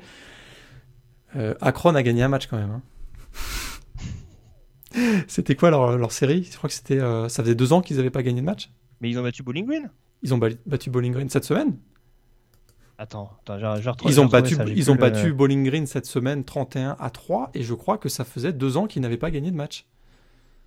Ouais, mais ça, oui, oui, c'est ce qui me. Mais bon, en même temps, ils jouent Bowling Green. Ils jouent Bowling Green, Morgan. Bowling Green, Bowling Green, oui, c'est ça. Ils n'avaient pas gagné 0-12 l'an dernier et, euh, et euh, la dernière victoire, c'était en 2018. Absolument. Très bien. Vous avez vu que j'ai rien dit. Hein. J'ai rien dit sur Bowling Green. J'ai pas ah. parlé de coordinateur, mais il a pris 31 points des crowds. Là, je, pense que, tout est dit. Je crois que Brian Van Gorder est, exceptionnel. oui, je... ouais. Alors après, il faut savoir la signification que tu donnes au mot extraordinaire, mais là, je... ou exceptionnel, pardon. Mais euh, ouais, là, c'est sûr que c'est une exception en tant que telle. Par contre, non, euh, encore une fois, Ball State, c'est costaud, parce qu'en plus, il me semble que Caleb Buntley, leur running back, est blessé. Donc en plus, euh, ils ont quand même réussi le coup de force d'aller s'imposer avec la manière du côté de Central Michigan, hein, qui était tenant du titre dans la division l'année dernière. Donc euh, euh, ça confirme en tout cas ce que ce qu'a réussi à faire McNew depuis plusieurs années du côté, de, du, côté du programme. On l'a dit en preview, on l'avait dit, c'était la saison ou jamais pour Ball State. Puis ça a l'air qu'ils vont peut-être aller jouer la finale de conf. Tout à fait. Avec un excellent euh, notamment. Je crois qu'il fait 4 touchdowns sur ce match-là. Le quarterback euh, local. Euh, la Mountain West également pour finir avec euh, notamment un duel à distance entre trois programmes San Jose State, Boise State et Nevada. Euh, Nevada qui s'est bien repris après sa défaite du côté d'Hawaii, victoire contre Fresno State euh, à domicile, hein, ce qui écarte d'ailleurs euh, les Bulldogs de la, de la course à la finale de conf. San Jose State, lui, qui ne s'est pas fait surprendre par Hawaii en déplacement, victoire donc des Spartans, je crois que le score était de 35 à 24 ou, quelque chose dans le genre. Exact. pas de match pour Boise State du côté du NLV. Bon, on peut supposer que c'était quand même dans les corps des Broncos. Et du coup, on se retrouve avec une situation intéressante la semaine prochaine, puisqu'on va avoir un petit euh, c'est San Jose State Nevada la semaine prochaine? Eh bien, on a San Jose State Nevada et, euh, et San Jose State est à 5-0 pour la première fois depuis 1939. C'est ça. Et, que... Boise State qui va à Wyoming. Hein. Et que, euh, et que c'est jamais évident d'aller jouer à Wyoming. Donc, attention. Même si le bilan n'est pas très flatteur cette année, ouais, ça peut quand même être dans les cordes de Boise.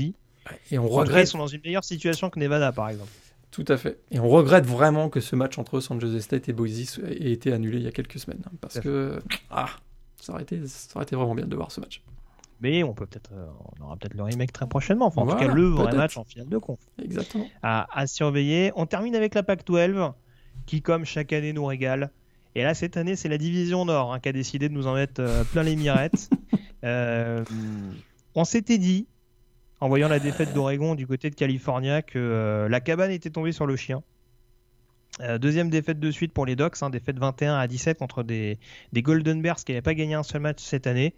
Et bah Washington a réussi le coup de force de remettre Oregon dans la course. Défaite à domicile contre Stanford 31 à 26. Et on va avoir là aussi un Oregon-Washington assez excitant à suivre le week-end prochain. C'est dommage, la, division Pac-12 Nord avait deux équipes classées, disons. Euh, Washington 22 mm. et Oregon 23, ben, ils ont trouvé le moyen de perdre. Donc, euh, effectivement, euh, on aura ce Washington-Oregon ah, qui va... pas sûr qu'on aura une équipe Pac-12 en playoff. Ça, en tout cas, on est Ah, là, j'ai quelques doutes. Mais j'ai bien aimé la performance de USC hier soir contre Washington State, par contre. J'ai beaucoup bah, aimé. on en parle, parce que c'est sûr que dans le Nord, de toute façon, il n'y a pas, y a pas, pas grand-chose à, dire. Bon, Oregon, on pourra faire le bilan, mais c'est sûr que c'est une équipe qui, voilà, il y a un certain nombre de limites dans cette équipe. C'est une équipe extrêmement jeune. hein. On sait qu'ils ont très bien recruté depuis deux ans, que probablement on les avait vus un peu plus beaux que ce qu'ils sont en réellement, qu'ils ont encore besoin de grandir et qu'ils ont, ils ont quand même juste perdu, euh, perdu Justin Herbert quand même. Euh, donc ils, ont des jeunes joueurs très prometteurs, on les connaît. Il y a, les Noah Sewell, il y a Justin Flo, au poste de linebacker notamment. Euh, Thibodeau sera encore là l'année prochaine, donc, mais au, poste de pass rusher, mais il manque encore euh, un petit peu d'expérience et, euh, Tyler Shaw fait aussi des petites erreurs. Il y a, son interception euh, euh, la semaine dernière contre Oregon State. Là, c'est un fumble au moment crucial. Des petites choses comme ça qui fait que euh, Oregon euh, s'en sort pas et, et se retrouve avec un bilan de 3-2. Mais je suis pas tant que ça inquiet pour le programme dans son ensemble. J'ai l'impression que l'année prochaine, Ouais, c'est une équipe qui va être nettement meilleure. Il faudra régler le poste de quarterback quand même, quoi. c'est sûr. Puis Washington, ça serait bien qu'ils commencent des matchs quand même, hein, parce que euh, Ouais. ils ont ils ont dû ils ont dû fait. cavaler Ça la fait semaine deux semaines, pour taper Utah. Ouais, ouais, euh, là pour. Stanford, c'est pas passé. hein. Ça fait deux semaines et on a vu euh, que Austin Jones, hein, le, le running back de Stanford, pas mal, hein, 100 138 yards de Mm. TD. J'ai ouais, j'ai bien aimé. Et c'est la première victoire de Stanford à, à Seattle depuis 2014 quand même. Donc euh, belle Ouais, victoire pour c'est une Stanford. victoire qui a dû faire beaucoup beaucoup de bien à, à David Cho. Absolument. Qui fait quand même un gros boulot. Et- euh, avait, avait beaucoup avait très très chaud aussi. hein. Ouais, j'ai vu une petite anecdote pour ce match qui est quand même est véridique, hein, qui est assez drôle. C'est que bah, on sait que Stanford a été obligé de déménager de son campus de Palo Alto en raison de l'état d'urgence sanitaire en Californie, on en a parlé tout à l'heure. Et bien là, pour ce match à Washington, avec les contraintes d'organisation logistique, euh, ils ont dû s'échauffer dans un parc à côté du stade, et donc, du stade de Seattle. Puisqu'ils n'étaient pas autorisés à s'entraîner sur le, sur le terrain avant le match, ils ont donc euh, dû se rapatrier dans un parc juste à côté. Donc euh, imaginez faut, le. faut, faut l'échauffement. ça un peu plus souvent. hein. Donc c'était assez, euh, assez- drôle. Et- visiblement, et ça leur a bien réussi. ça Ouais. ouais. Tout à fait. Euh, tu parlais du Sud tout à l'heure avec euh, USC qui rassure un petit peu plus hein, par rapport aux premières euh, semaines, notamment de saison régulière. Euh, quatrième victoire cette saison contre Washington State. Et on va avoir ce euh, duel. Alors, on n'aura pas, on pas le duel direct avec Colorado, parce qu'on rappelle que le match a été euh, annulé pendant la saison. Euh, par contre, on a toujours les deux équipes qui se tirent la bourre et on a une dernière semaine qui se présente avec euh, les Buffaloes qui se sont imposés à Arizona et qui vont contester la tête de la division jusqu'au bout aux Trojans. Exactement. Les Trojans, euh, impressionnant hier quand même. Là, on a revu, euh, on a revu le Cadence Levis qu'on avait vu, qui avait été si énorme euh, au mois de novembre l'année dernière. Là, on l'a revu vraiment dans les mêmes circonstances. 4 touchdowns sur réception pour Amon-Ra St. Brown dans le premier quart-temps hein, hier. hier c'était assez exceptionnel. Et euh, la deuxième mi-temps, ils ont vraiment déroulé. Ça a été, Washington State a un peu resserré les- la, la vis en défense, mais euh, une belle victoire donc, de, de USC. Et euh, effectivement, euh, est-ce qu'on pourrait. Question. Est-ce qu'on pourrait sacrifier le USC UCLA de la semaine prochaine au profit d'un USC Colorado qu'on euh, réorganiserait et, euh, Ah, je sais pas. Je sais pas. pour, pour Ah, la avoir. la- parce que là, ça risque de- Victory Bell, elle peut être excitante cette année quand même. hein. Ah, je- je- moi, c'est une de mes.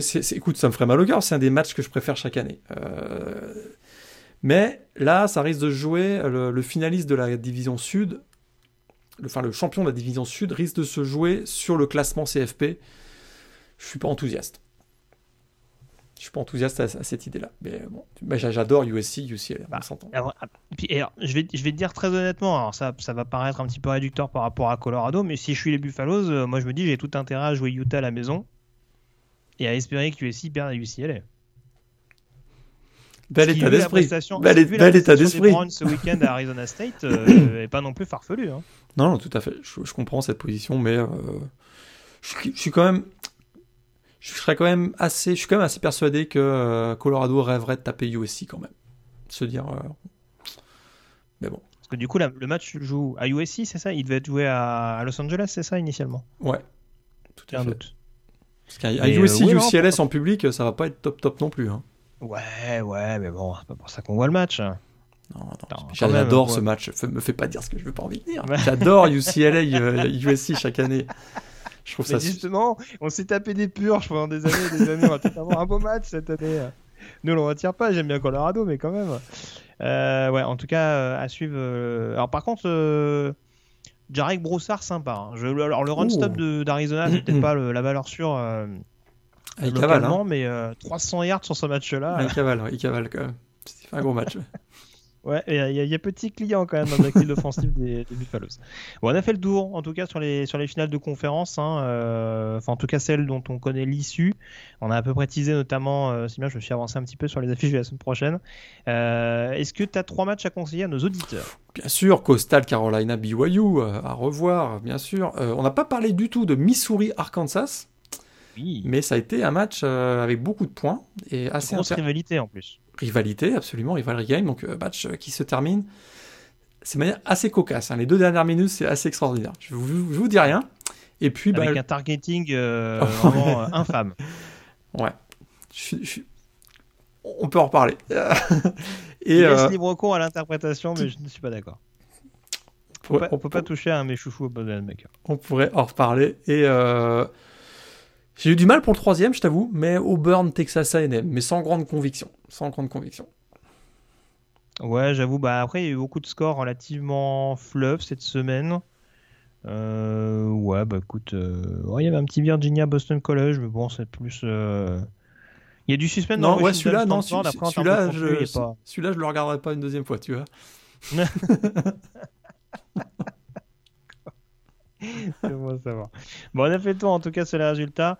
Il euh, n'y a pas d'énormes nouvelles. Hein. De toute façon, après, euh, d'habitude, dans les rankings de la P Top 25, là, on va surtout attendre le, ouais, non, le comité des playoffs hein, qui va révéler son classement maintenant tous les mardis.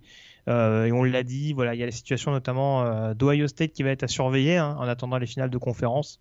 Exactement. puisque, comme on le disait tout à l'heure, le calendrier des Buckeyes n'est pas forcément hyper considéré. C'est notamment ce qui les a fait chuter bah, derrière que... Clemson. Tout à fait. Et le week-end prochain, il y a le fameux Ohio State-Michigan, qui, qui, qui, normalement, donc deux games, qui est le match, un des matchs avec l'Iron Bowl, un des matchs ultra attendus cette saison. Ohio State sont favoris par plus 30 points sur ce match. tu m'étonnes. On a fait le tour sur les résultats, on passe désormais à la chronique draft.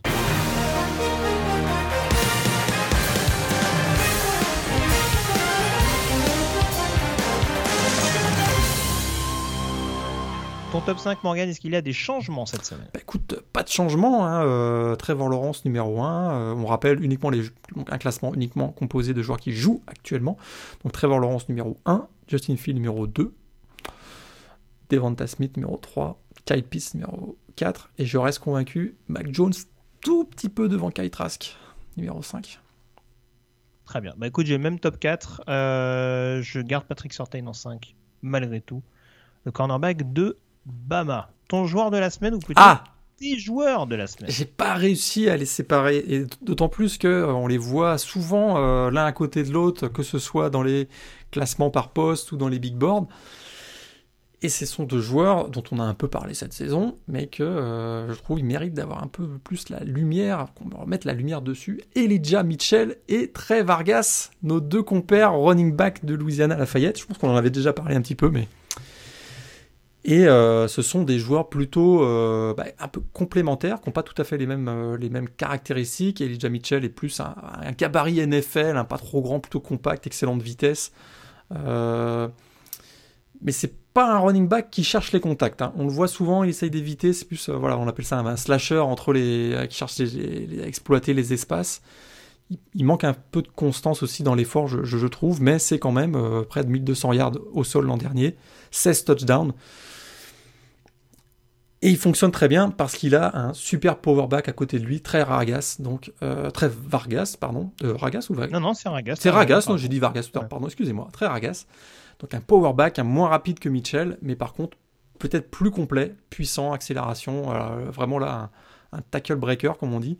Et ces deux-là sont plutôt, voilà, on les, évalue à peu près au quatrième tour de la prochaine draft.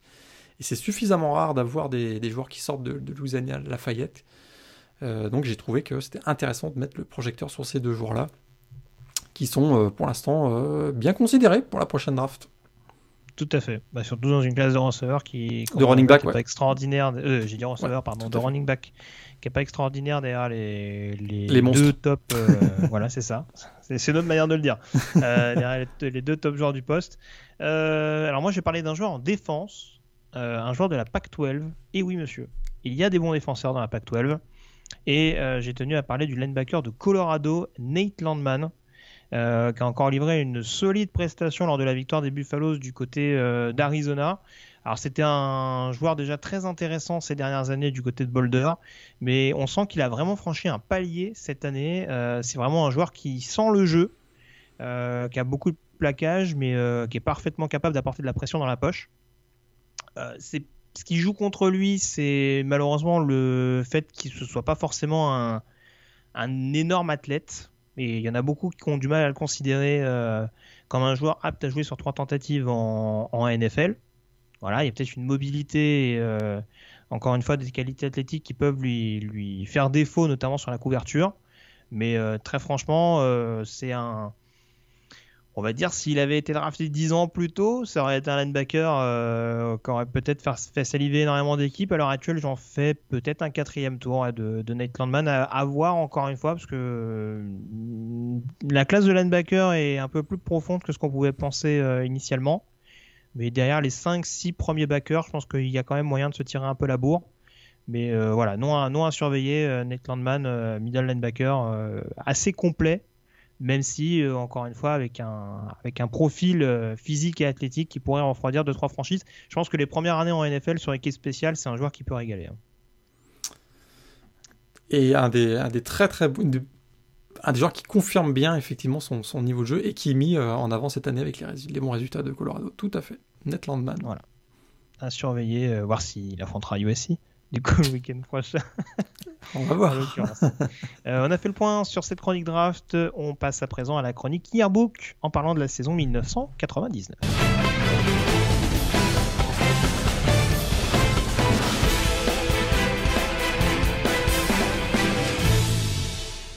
On avait donc quitté le yearbook, la chronique yearbook avec la saison 98 Morgan et la victoire de Tennessee en finale contre euh, Florida State. Hein, les Tennessee Volunteers emmenés à l'époque par Tim Martin.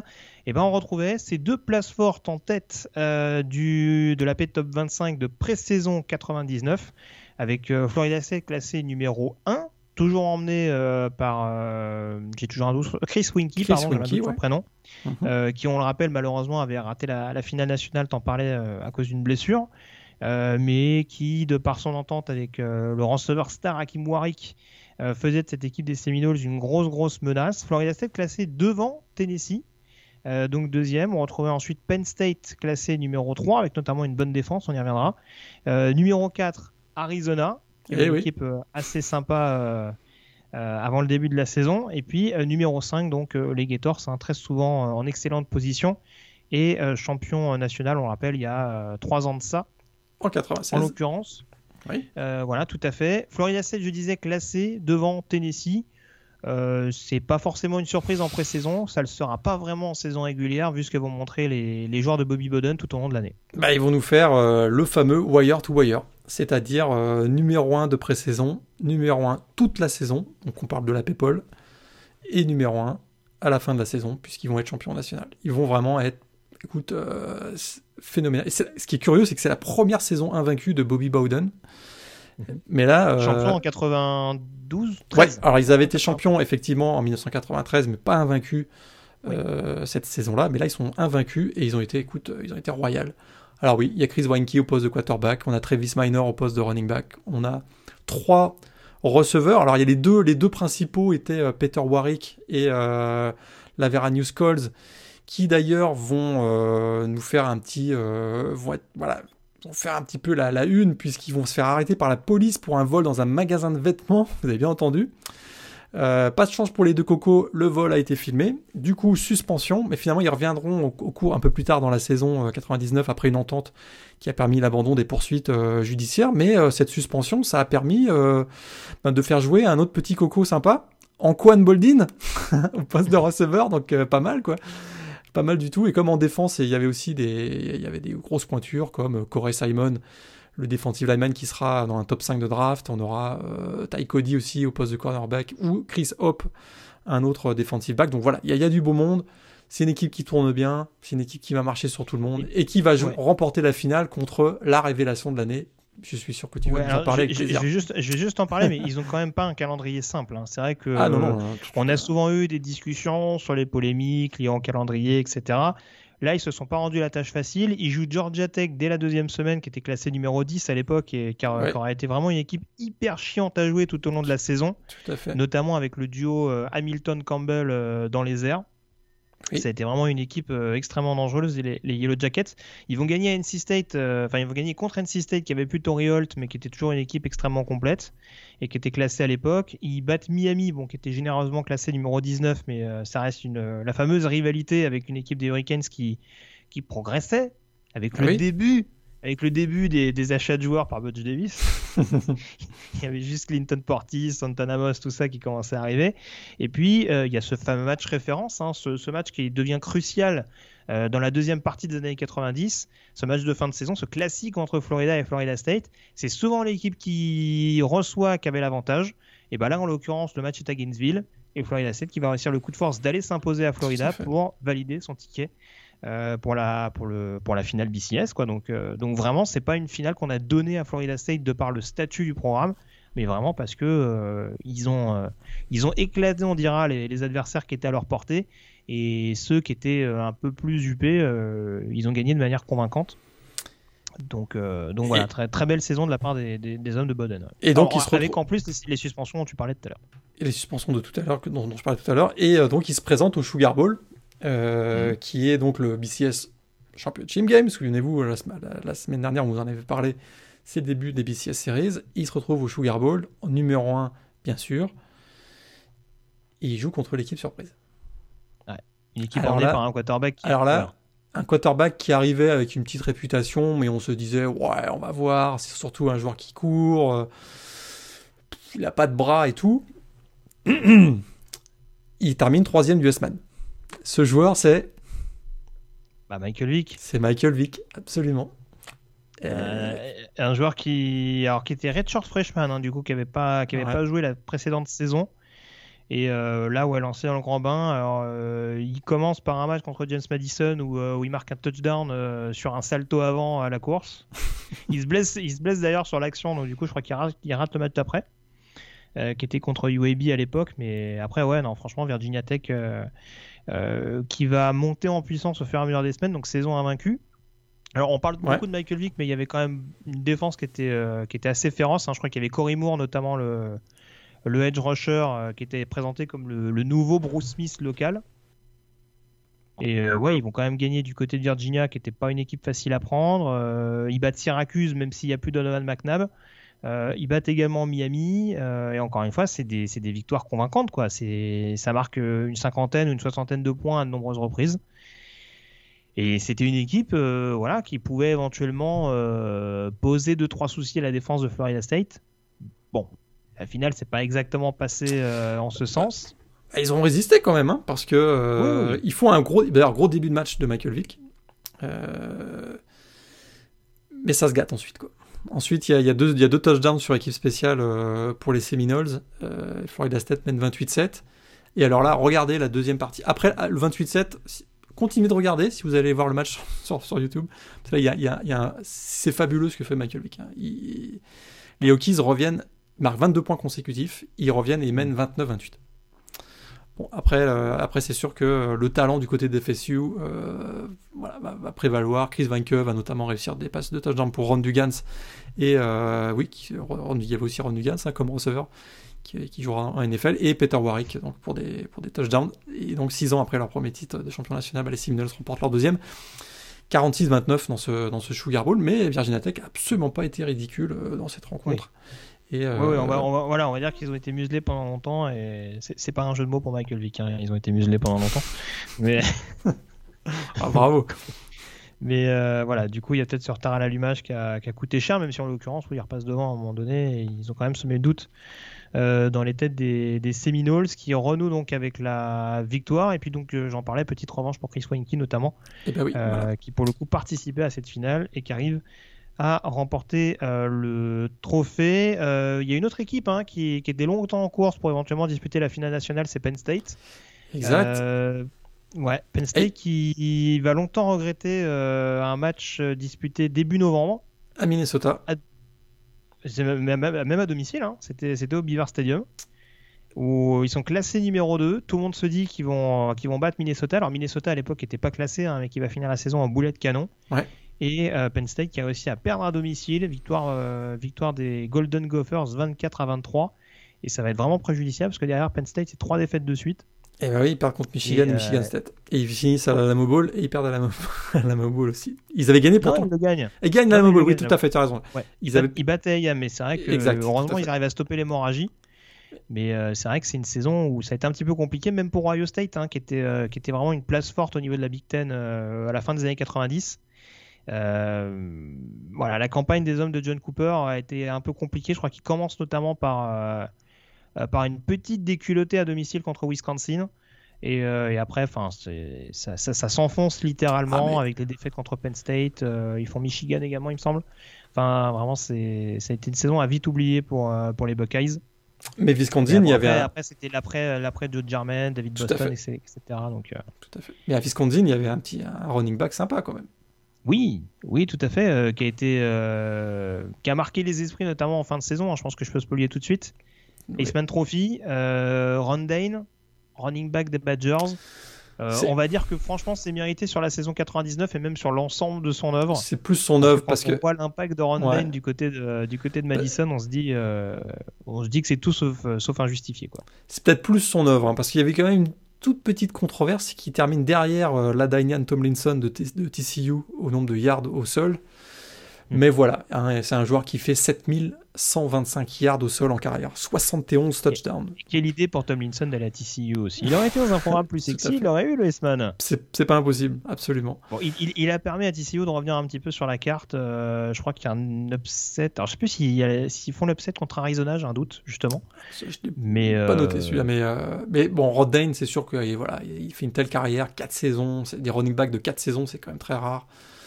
Et euh, voilà, c'était mérité, quoi. C'était mérité. Il finit quand même devant, euh, tu parlais de Georgia Tech hein, tout à l'heure, mais il finit, il finit devant Joey Hamilton, le quarterback de Georgia Tech, et Michael Vick, donc euh, Virginia Tech. Et en quatrième et cinquième, des joueurs qu'on va retrouver en NFL, Drew Brees, quatrième de Purdue. Excellente saison à Purdue. Ouais. Exact. Et Chad Pennington, donc euh, qui sera premier tour de draft. Donc, euh, et qui, euh, d'ailleurs, qui, qui, ridiculise la défense de Michigan State hein, lors de la dernière saison de Nick Saban du côté d'East Lansing. Michigan State qui fait une grosse saison. Hein. je crois qu'ils commencent à taper. Alors, ils battent Notre-Dame. Ils doivent battre Michigan à East Lansing. Ils Penn State en fin de euh, saison. Euh, ouais, c'est ça. Ils font, ils font encore une excellente saison, hein, ce qui vaudra à Nick Saban d'être débauché en fin d'année par, mhm. euh, par LSU, avec, pour le succès qu'on sait. Et c'est vrai que sur le match à Purdue, je crois que Purdue leur met 58 points, un truc dans le genre. Donc vraiment, voilà. On, avait vu un Drew Brees qui était en apprentissage entre guillemets les précédentes saisons du côté de du côté de West Lafayette. Là, 99, c'est la consécration. Hein. Là, on, là, on sent qu'il y a client. Et euh, alors, il me semble qu'il est drafté qu'en 2001. Hein. Drew Brees, il refera une année après. Il refera une année, ouais, exactement. Mais euh, là, on, on, voit déjà qu'il y a un gros, gros potentiel. Et voilà, que problème de taille ou pas problème de taille, euh, c'est un joueur qui va être à surveiller en, NFL. donc voilà, en l'occurrence, mais il y avait ouais, une Big Ten assez, assez sympa cette année-là. et puis Randen, pour le coup, Randen, c'est quand même une petite déception parce que ça fait partie de ces joueurs qui ont été pour le moins instaurés quand même en college football. Hein. Je dis pas qu'il aurait forcément eu une énorme ah bah. carrière en NFL de par le profil qu'il a, mais euh, c'était quand même un Christian Accoyer bis. Hein. Quand tu vois le, spécimen. Euh, Tout à fait. Y a, je, pense qu'on l'a un petit peu essoré et euh, même si ses stats n'ont pas été déshonorantes en NFL, je pense qu'on aurait pu en tirer encore plus s'il n'avait pas été le principal dépositaire du jeu de Wisconsin, même si à l'époque il y avait une bonne défense, hein. notamment Jamar Fletcher, le cornerback qui était peut-être le, meilleur corner de l'époque. Donc, euh, donc voilà ce qu'on pouvait dire. Je sais pas si tu as retenu autre chose de cette saison 99. J'essaie de voir assez rapidement. il y avait deux, euh, J'en parlais tout à l'heure. Il y a Miami qui se remet un petit peu dans le bon sens, hein, euh, avec les premières recrues sexy qui recommencent à arriver. Ouais, tout à fait. et au niveau du coaching carousel, tout à l'heure on en, on en, parlait un peu, mais c'est l'année un peu où il y a des choses intéressantes qui vont, qui vont nous parler, qui vont nous parler sur même euh, encore aujourd'hui, puisque Kirk Ferenc, c'est sa première saison hein, à Iowa en 99. Ça, c'est quand même assez incroyable. On a Bob Stoops, 99, c'est sa première saison. On va en reparler. Bob euh, Stoops qui arrive de, qui arrive de Florida, hein, qui était Ouais, assistant de, de Steve Spurrier du côté des Gators. Et on va en reparler la semaine prochaine, euh, sûrement. Et on a, euh, on a Rick, Nick, pardon, Rick Neuheusel qui arrive à Washington, mais on a aussi June Jones à Hawaï, Tommy Bowden à Clemson, Tommy Tuberville, euh, non, pardon, Kevin Steele à, Ba- à Baylor, et on a David Cutcliffe à Ole Miss, qui finira ensuite Ouais, il y par. avait, il y a- euh, ouais, il y avait vraiment, ouais, à Auburn. c'était c'était, euh, Tommy Tuberville à Auburn, voilà, et Tommy euh, Ouais. Bowden à Clemson, pardon. voilà. Donc c'était quand même. Et puis on avait même Lou Holtz qui faisait son retour, hein, lui qui avait claqué la porte à Notre-Dame quelques années euh, auparavant. Il revenait à South Carolina. Ça se passera pas très bien, mais euh, donc voilà, on a quand même voilà des, des, des coachs euh, un peu euh, emblématiques qui sont. C'est- pour ça que j'ai eu un peu peur parce que South Carolina, quand on sait qu'ils ont fait, ils ont réussi à débaucher Lou Holtz et Steve Spurrier, quand j'ai vu qu'ils avaient embauché Beamer ce week-end, j'ai eu un peu peur. C'est le fils. Non, c'est bon. Oui, pardon, pardon. ouais. Autant pour moi. Et euh, voilà, en tout cas, tu parlais de Bob Stoops, c'est vrai que ça va permettre de redresser notamment Oklahoma, euh, Oklahoma Ah oui. et Texas notamment, qui se, qui sont dans de, dans de meilleures conditions. hein. Texas, c'était la deuxième année que Mac Brown notamment, et on voit que malgré le départ de Ricky Williams, euh, voilà, ça, ça, ça commence quand même à prendre forme du côté d'Austin, euh, avec euh, toujours Maple- Major Applewhite en quarterback.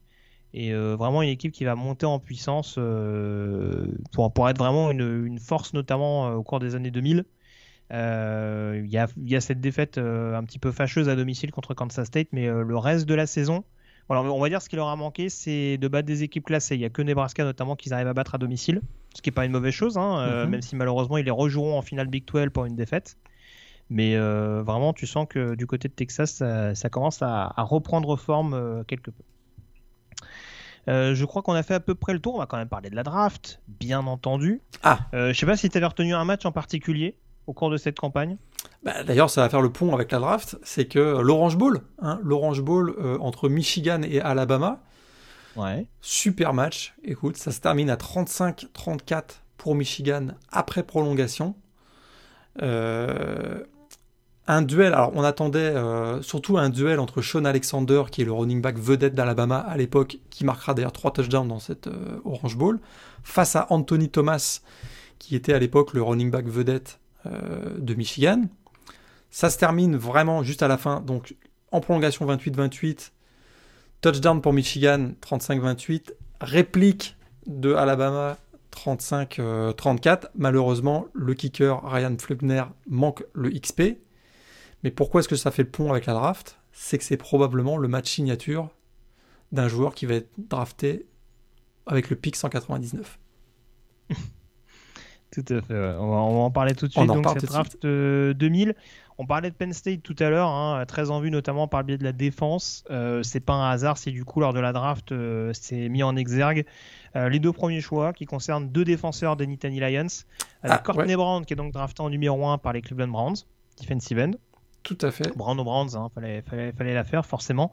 Et puis surtout Lavar Harrington, euh, linebacker, donc euh, enfin, edge rusher, hein, euh, joueur un Ah, petit puis- peu à tout faire. hein, il était même, il était même bloqueur sur sur field goal à ses heures perdues, euh, sélectionné par les Redskins. Euh, Mais on puis- est quand même en droit de penser que sans des problèmes disciplinaires, Harrington aurait même été numéro 1. Tout à fait. Et d'ailleurs, Washington, euh, ils ont quasiment vendu la maison pour trader avec la Nouvelle-Orléans pour avoir ce pic numéro 2. Parce Ah qu'ils ouais, leur, ont non, don- mais ils leur c'est- ont donné euh, deux premiers tours, un, un deuxième, et puis euh, jusqu'en 2028 quasiment. C'était ha- c'était hallucinant. Ils ont vraiment donné, c'est- c'est- ils ont donné beaucoup. quoi. Ouais, mais c'était vraiment un phénomène à l'époque. hein. C'est vrai que c'est un joueur qui n'a pas pu jouer fait. énormément, qui n'a pas pu jouer très longtemps en NFL, notamment. euh, alors, il y a eu des problèmes contractuels, il y a eu un petit bras de fer, notamment avec son agent, je crois, à l'époque. Il y a eu des blessures dans la foulée. Euh, donc, et puis c'est un joueur qui prend sa retraite un an avant le Super Bowl gagné par les Giants, hein, alors qu'il jouait à New York à l'époque. Euh, il nous a fait une, une tiki barber également de son côté. Euh, mais c'est vrai que enfin, c'était c'était quand même un phénomène athlétique. Il Ah faut oui, voir les actions qu'il arrivait à faire du côté de Penn State. Fabuleux Euh. J'en parlais, joueur un petit peu caractériel, un petit peu limite par moment. Euh, c'est vraiment la définition pure du diamant brut. hein. C'est vraiment le Exact. joueur, euh, faut prendre avec tous ses paramètres. Tout Et en l'occurrence, Joe Paterno arrivait globalement à, à bien le, le contenir pour en obtenir le, le maximum. Et Euh, si, si on prend, si on prend juste, vas-y, vas-y, vas-y. Non, enchaîner. d'ailleurs, euh, un joueur avec des problèmes de comportement, il y en aura un autre dans le top 5, c'est Peter Warwick, donc le receveur de FSU qui va être drafté par Cincinnati. on va dire que euh, ça se passera pas aussi bien qu'on l'avait espéré pour lui. Quoi. Ah bah là, le, duo Kelly Smith, Peter Warwick, euh, sur le papier ça fait rêver, mais ouais. ça n'a pas ébloui Cincinnati. ça n'a pas duré longtemps. Hein. Donc euh, ouais, et puis il y a des noms vraiment vraiment sympas à voir, notamment au niveau des running backs dans cette dans ce premier tour. Hein. Oh oui. Il y a quand même Jamal Lewis drafté en cinquième position par les Baltimore Ravens, hein, l'un des joueurs du backfield offensif de Tennessee avec avec Travis Henry. Euh, qui va avoir une belle carrière, notamment euh, bah, du côté des Ravens, avec qui il va gagner un mhm. Super Bowl, sauf erreur de ma part. Mhm. Euh, et il va finir chez les Browns. Il y a Thomas Jones, running back de Virginia, qui sera drafté par Arizona, qui a ensuite joué du côté de Chicago, où il a joué un Super Bowl. Tout à fait. il a fini chez les Jets également. Rondane, dont on parlait tout à l'heure, le Westman Trophy, drafté en 11e position par les Giants. bon, bon, on l'a dit, hein, avec une des stats honorables, mais pas forcément euh, dignes d'un top, euh, d'un top running back au premier tour, euh, qui aura fini sa carrière du côté de Houston. Et puis également en 19e position, Sean Alexander, running back d'Alabama, donc drafté par les Seattle Seahawks. Tout à fait. avec également un Super Bowl joué. Il n'y a pas que des Super Bowl gagnés en l'occurrence, mais un Super Bowl joué également le 40e du nom contre Pittsburgh. Donc vraiment une belle classe de running back. On a un dernier running au premier tour, c'était Trunk Candidate. Euh, le joueur d'Arizona, hein, qui, était, qui faisait partie de ces fameux euh, talents qui permettaient aux White d'être mis en évidence et d'être classé notamment numéro 4 de la P Top 25. Euh, bon, la carrière a été un petit peu plus compliquée, lui qui a été drafté par les, par les St. Louis Rams Tout à, l'époque. Les Rams qui étaient pourtant tenants du titre à l'époque. Hein. Exactement. Il me semble qu'on est au sortir du Super Bowl et visiblement ils avaient besoin d'un complément de Marshall Falk. Tout Ce n'était pas Trunk Malheureusement. Est-ce que tu veux enchaîner tout de suite sur la, ah bah. news un peu? Ah, il y, a beaucoup de bah news un peu what the fuck dans le premier tour. Hein. Il y, a plein de news what the fuck avant qu'on parle du, du, gros morceau. Euh, mais c'est pas gentil pour lui. C'est pas gentil pour, c'est pas gentil pour lui. national, monsieur. Quoi. Donc là, on a, on a parlé Penn State hein, en force qui font 1 et 2, mais euh, il y a un mm. kicker drafté au premier tour quand même. Hein, euh, avec le, avec donc les, les Raiders d'Oakland, ils choisissent Sébastien Janikowski. certes, il va faire une belle carrière en NFL le kicker de FSU, mais avec le 17e pick quand même. Hein. C'est ah bah, tôt. C'est les débuts du Al Davis démoniaque. Hein. Ah voilà, donc démoniaque. Et, euh, et dans ce premier tour de draft, il y a quand même quelque chose d'intéressant. Les Jets ont trois choix. Ont quand même trois choix. Et font. Écoute, ils, font pas une si mauvaise draft que ça, pas du tout. Parce qu'ils choisissent euh, bah, Sean Ellis de Tennessee, le defensive end, John Abraham quand même de South Carolina aussi. Et euh, un petit peu plus tard, ils vont choisir Chad Pennington avec le pic 18. Alors, sauf que vas-y, vas-y. C'est pas le bon quarterback qu'il fallait drafter. Quoi. Voilà, c'est ça. Alors, juste la petite parenthèse, que ça, on n'en a pas parlé tout à l'heure. On avait évoqué Tulane, notamment lors de l'émission consacrée à l'année 98. Marshall, c'est de nouveau le programme. Alors on sait qu'ils avaient ah, été bah, mis en avant, notamment à l'issue de la saison 98, 97, euh, pardon, parce qu'on avait parlé du duo avec Randy Moss. Oui. Euh, Chad Pennington, donc qui termine son cursus du côté de Marshall, ou en tout cas qui, euh, qui quitte le programme de Marshall sur une saison invaincue, un titre de Mac, mais donc bah, encore une équipe, on va dire du, du groupe of five. Hein, je sais pas trop si on l'appelait comme ça à l'époque, mais une équipe qui est de nouveau un petit peu mis au placard de par, de par sa conférence. Et ouais, Marshall, euh, une très très belle saison de nouveau, et forcément Chet Pennington, qui représente a priori la meilleure alternative, hein, enfin la meilleure, euh, le meilleur potentiel en termes de quarterback, puisque là en l'occurrence on retombe sur une classe où niveau QB c'était pas extraordinaire. Tout à fait. En tout cas au premier abord. Et euh, voilà, Chad Pennington, on bah, sait qu'il a eu des problèmes de blessure par la suite, hein, c'est ce qui lui a coûté notamment une grosse partie de sa carrière. Après le talent en lui-même n'a bah, pas souvent été remis en question. Mais c'est sûr que ça va faire un petit peu tâche quand on voit que dans cette classe de QB, il y a notamment un gros morceau qui est drafté au sixième tour. Sixième tour, parce qu'avant ce sixième tour, on a Giovanni Carmazzi, donc le quarterback de Hofstra. Vous ne le connaissez pas, c'est normal. C'est normal, drafté par les 49ers. On a euh, Chris Redman de Louisville, drafté par les Ravens. Tim Martin quand même, quarterback de Tennessee, drafté par les Steelers. Là, on arrive, euh, on est au sixième tour là maintenant. Euh, Mark Budger, donc de West Virginia, par euh, la Nouvelle-Orléans, Spurgeon Win de Southwest Texas State par les Browns de Cleveland. Et au sixième tour, eh bien, les Patriots de la Nouvelle-Angleterre, eux, ils se disent on va prendre Tom Brady. C'est ça. C'est ce que je te disais en off. Alors, il y a Tim Rattay également, septième tour. Hein, de, Juste après, il y a Tim Rattay. drafté par les Niners, hein, qui a plus été un backup. Mais euh, ouais, c'est ce que je te disais un petit peu en off. Joey Hamilton également, quarterback de Georgia Tech, dont on parlait tout à l'heure, hein, qui, qui est sélectionné en septième tour par les Bucks, qui n'a pas donné grand-chose en NFL en l'occurrence.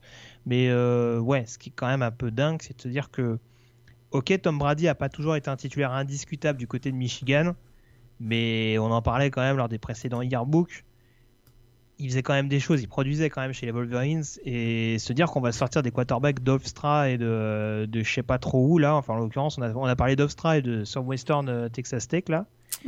c'est quand même c'est quand même assez hallucinant de se rendre compte que qu'on draft Pennington avant Brady vu la la conjoncture de l'époque c'est pas c'est pas impossible, enfin ça rien de farfelu. Mais c'est vrai que bon, c'est quand même très très curieux de voir drafté seulement en, sixième tour. Euh, après, euh, bon, ça, ça, ça, a permis aux Pats d'écrire l'histoire de la manière dont ils l'ont écrite. Mais c'est quand même un sacré coup de bol quand même, quoi. C'est tout à fait. Et euh, un, coup de bol, pas dans le sens où, enfin, ils l'ont pris au hasard, hein, mais dans le sens où, ouais, enfin, que autant de franchises se plantent à ce point-là sur les sur l'évaluation des quarterbacks. Surtout qu'il avait montré sur, le, sur le, fameux Orange Bowl dont je parlais tout à l'heure, c'est pour ça que je faisais ah le lien, il, montre mm. que quand même il est capable dans les moments un peu cruciaux bah, de gérer son équipe, il fait un bon match, il fait quand même effectivement. Et puis, euh, on, voit on, a vu, on a vu des années où il bat quand même Ohio State, où, euh, où il se tire la bourre avec Michigan State qui était plus le, le programme un peu de Kidam euh, de la conférence Big Ten. Il y a des matchs, il y a quand même un paquet de matchs références. Hein. je veux dire, euh, il y a un Wisconsin-Michigan justement dans l'année 99 où, les Wolverines, euh, je me demande même s'ils gagnent pas d'ailleurs Wisconsin. Donc, enfin, ouais, c'est quand même, c'est quand même extrêmement curieux. Et bon, encore une fois, ça a profité aux Pats, donc tant mieux. Mais c'est sûr que c'était quand même une. quand on quand on se quand on recontextualise et qu'on réanalyse de près cette saison 99, on se dit encore plus, mais what the fuck quoi aussi bas. Ouais. C'est sûr que probablement il n'avait pas les performances et, euh, et il n'avait pas forcément le gabarit et voilà. Qui, c'est pas un premier tour, mais, mais, mais au sixième, ça fait, ça fait tâche. Quoi, c'est sûr que Giovanni Carmazzi les avait.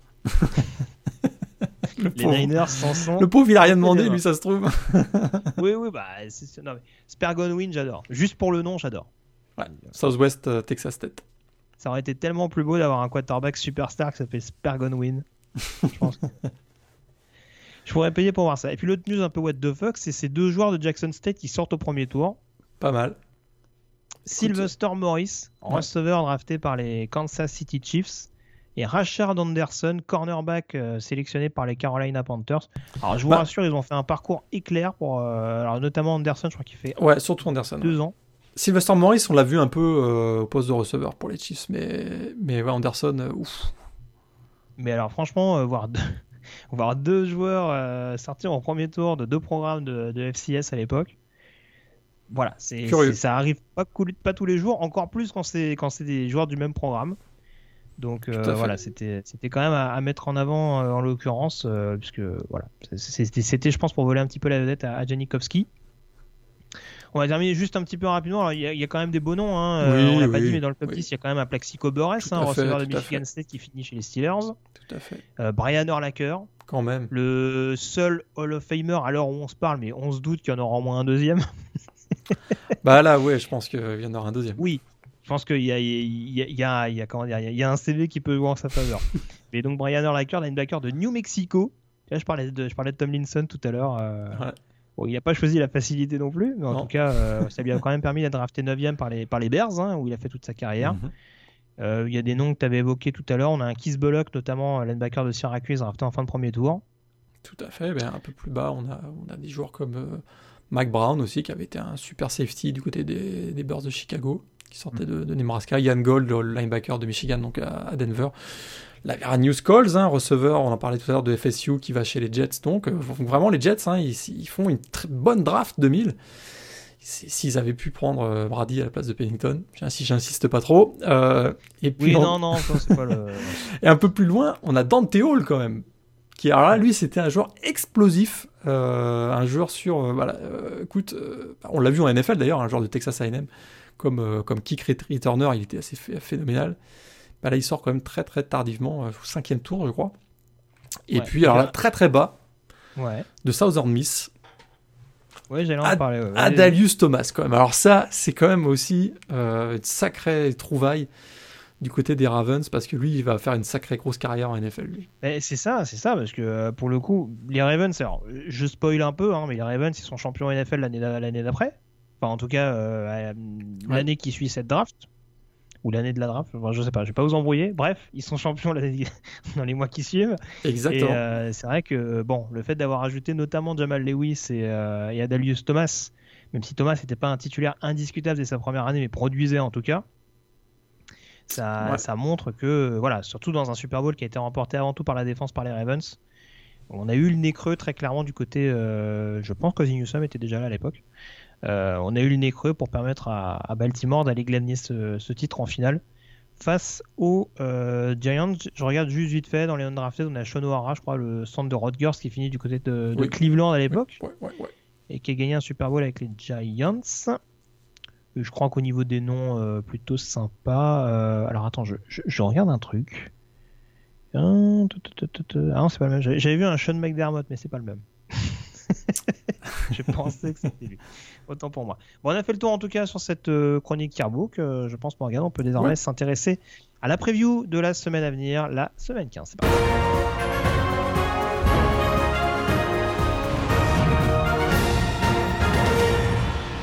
Alors je vais être assez rapide, hein, parce qu'en l'occurrence, euh, je vous ai donné quelques affiches, notamment les principales affiches à suivre euh, le week-end prochain par rapport notamment au final de conférence.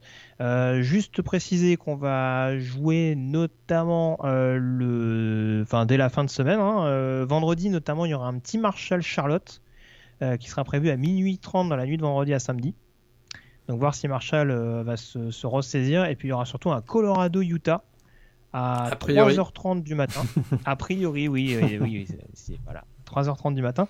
Alors, dans la nuit de vendredi à samedi, 3h30, il y a le Colorado-Utah pour potentiellement mettre la pression sur USC.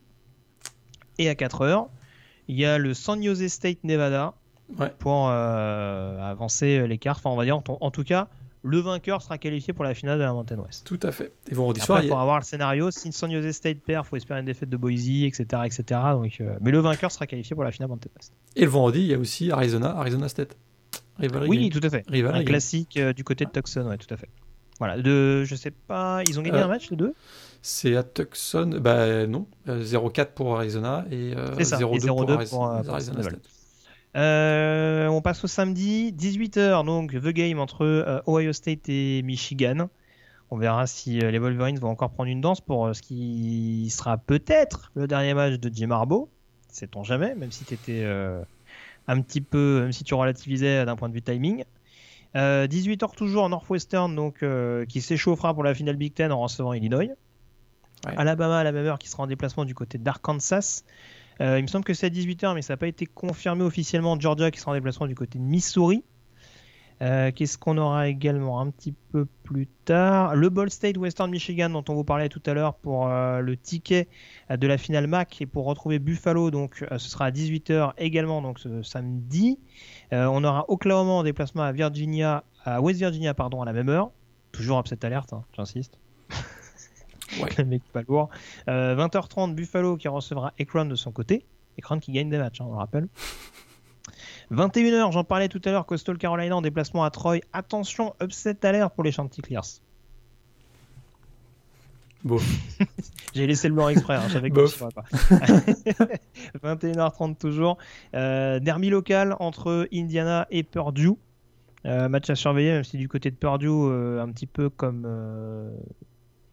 un petit peu comme souvent ces dernières années, malheureusement, ça retombe un petit peu en fin d'année.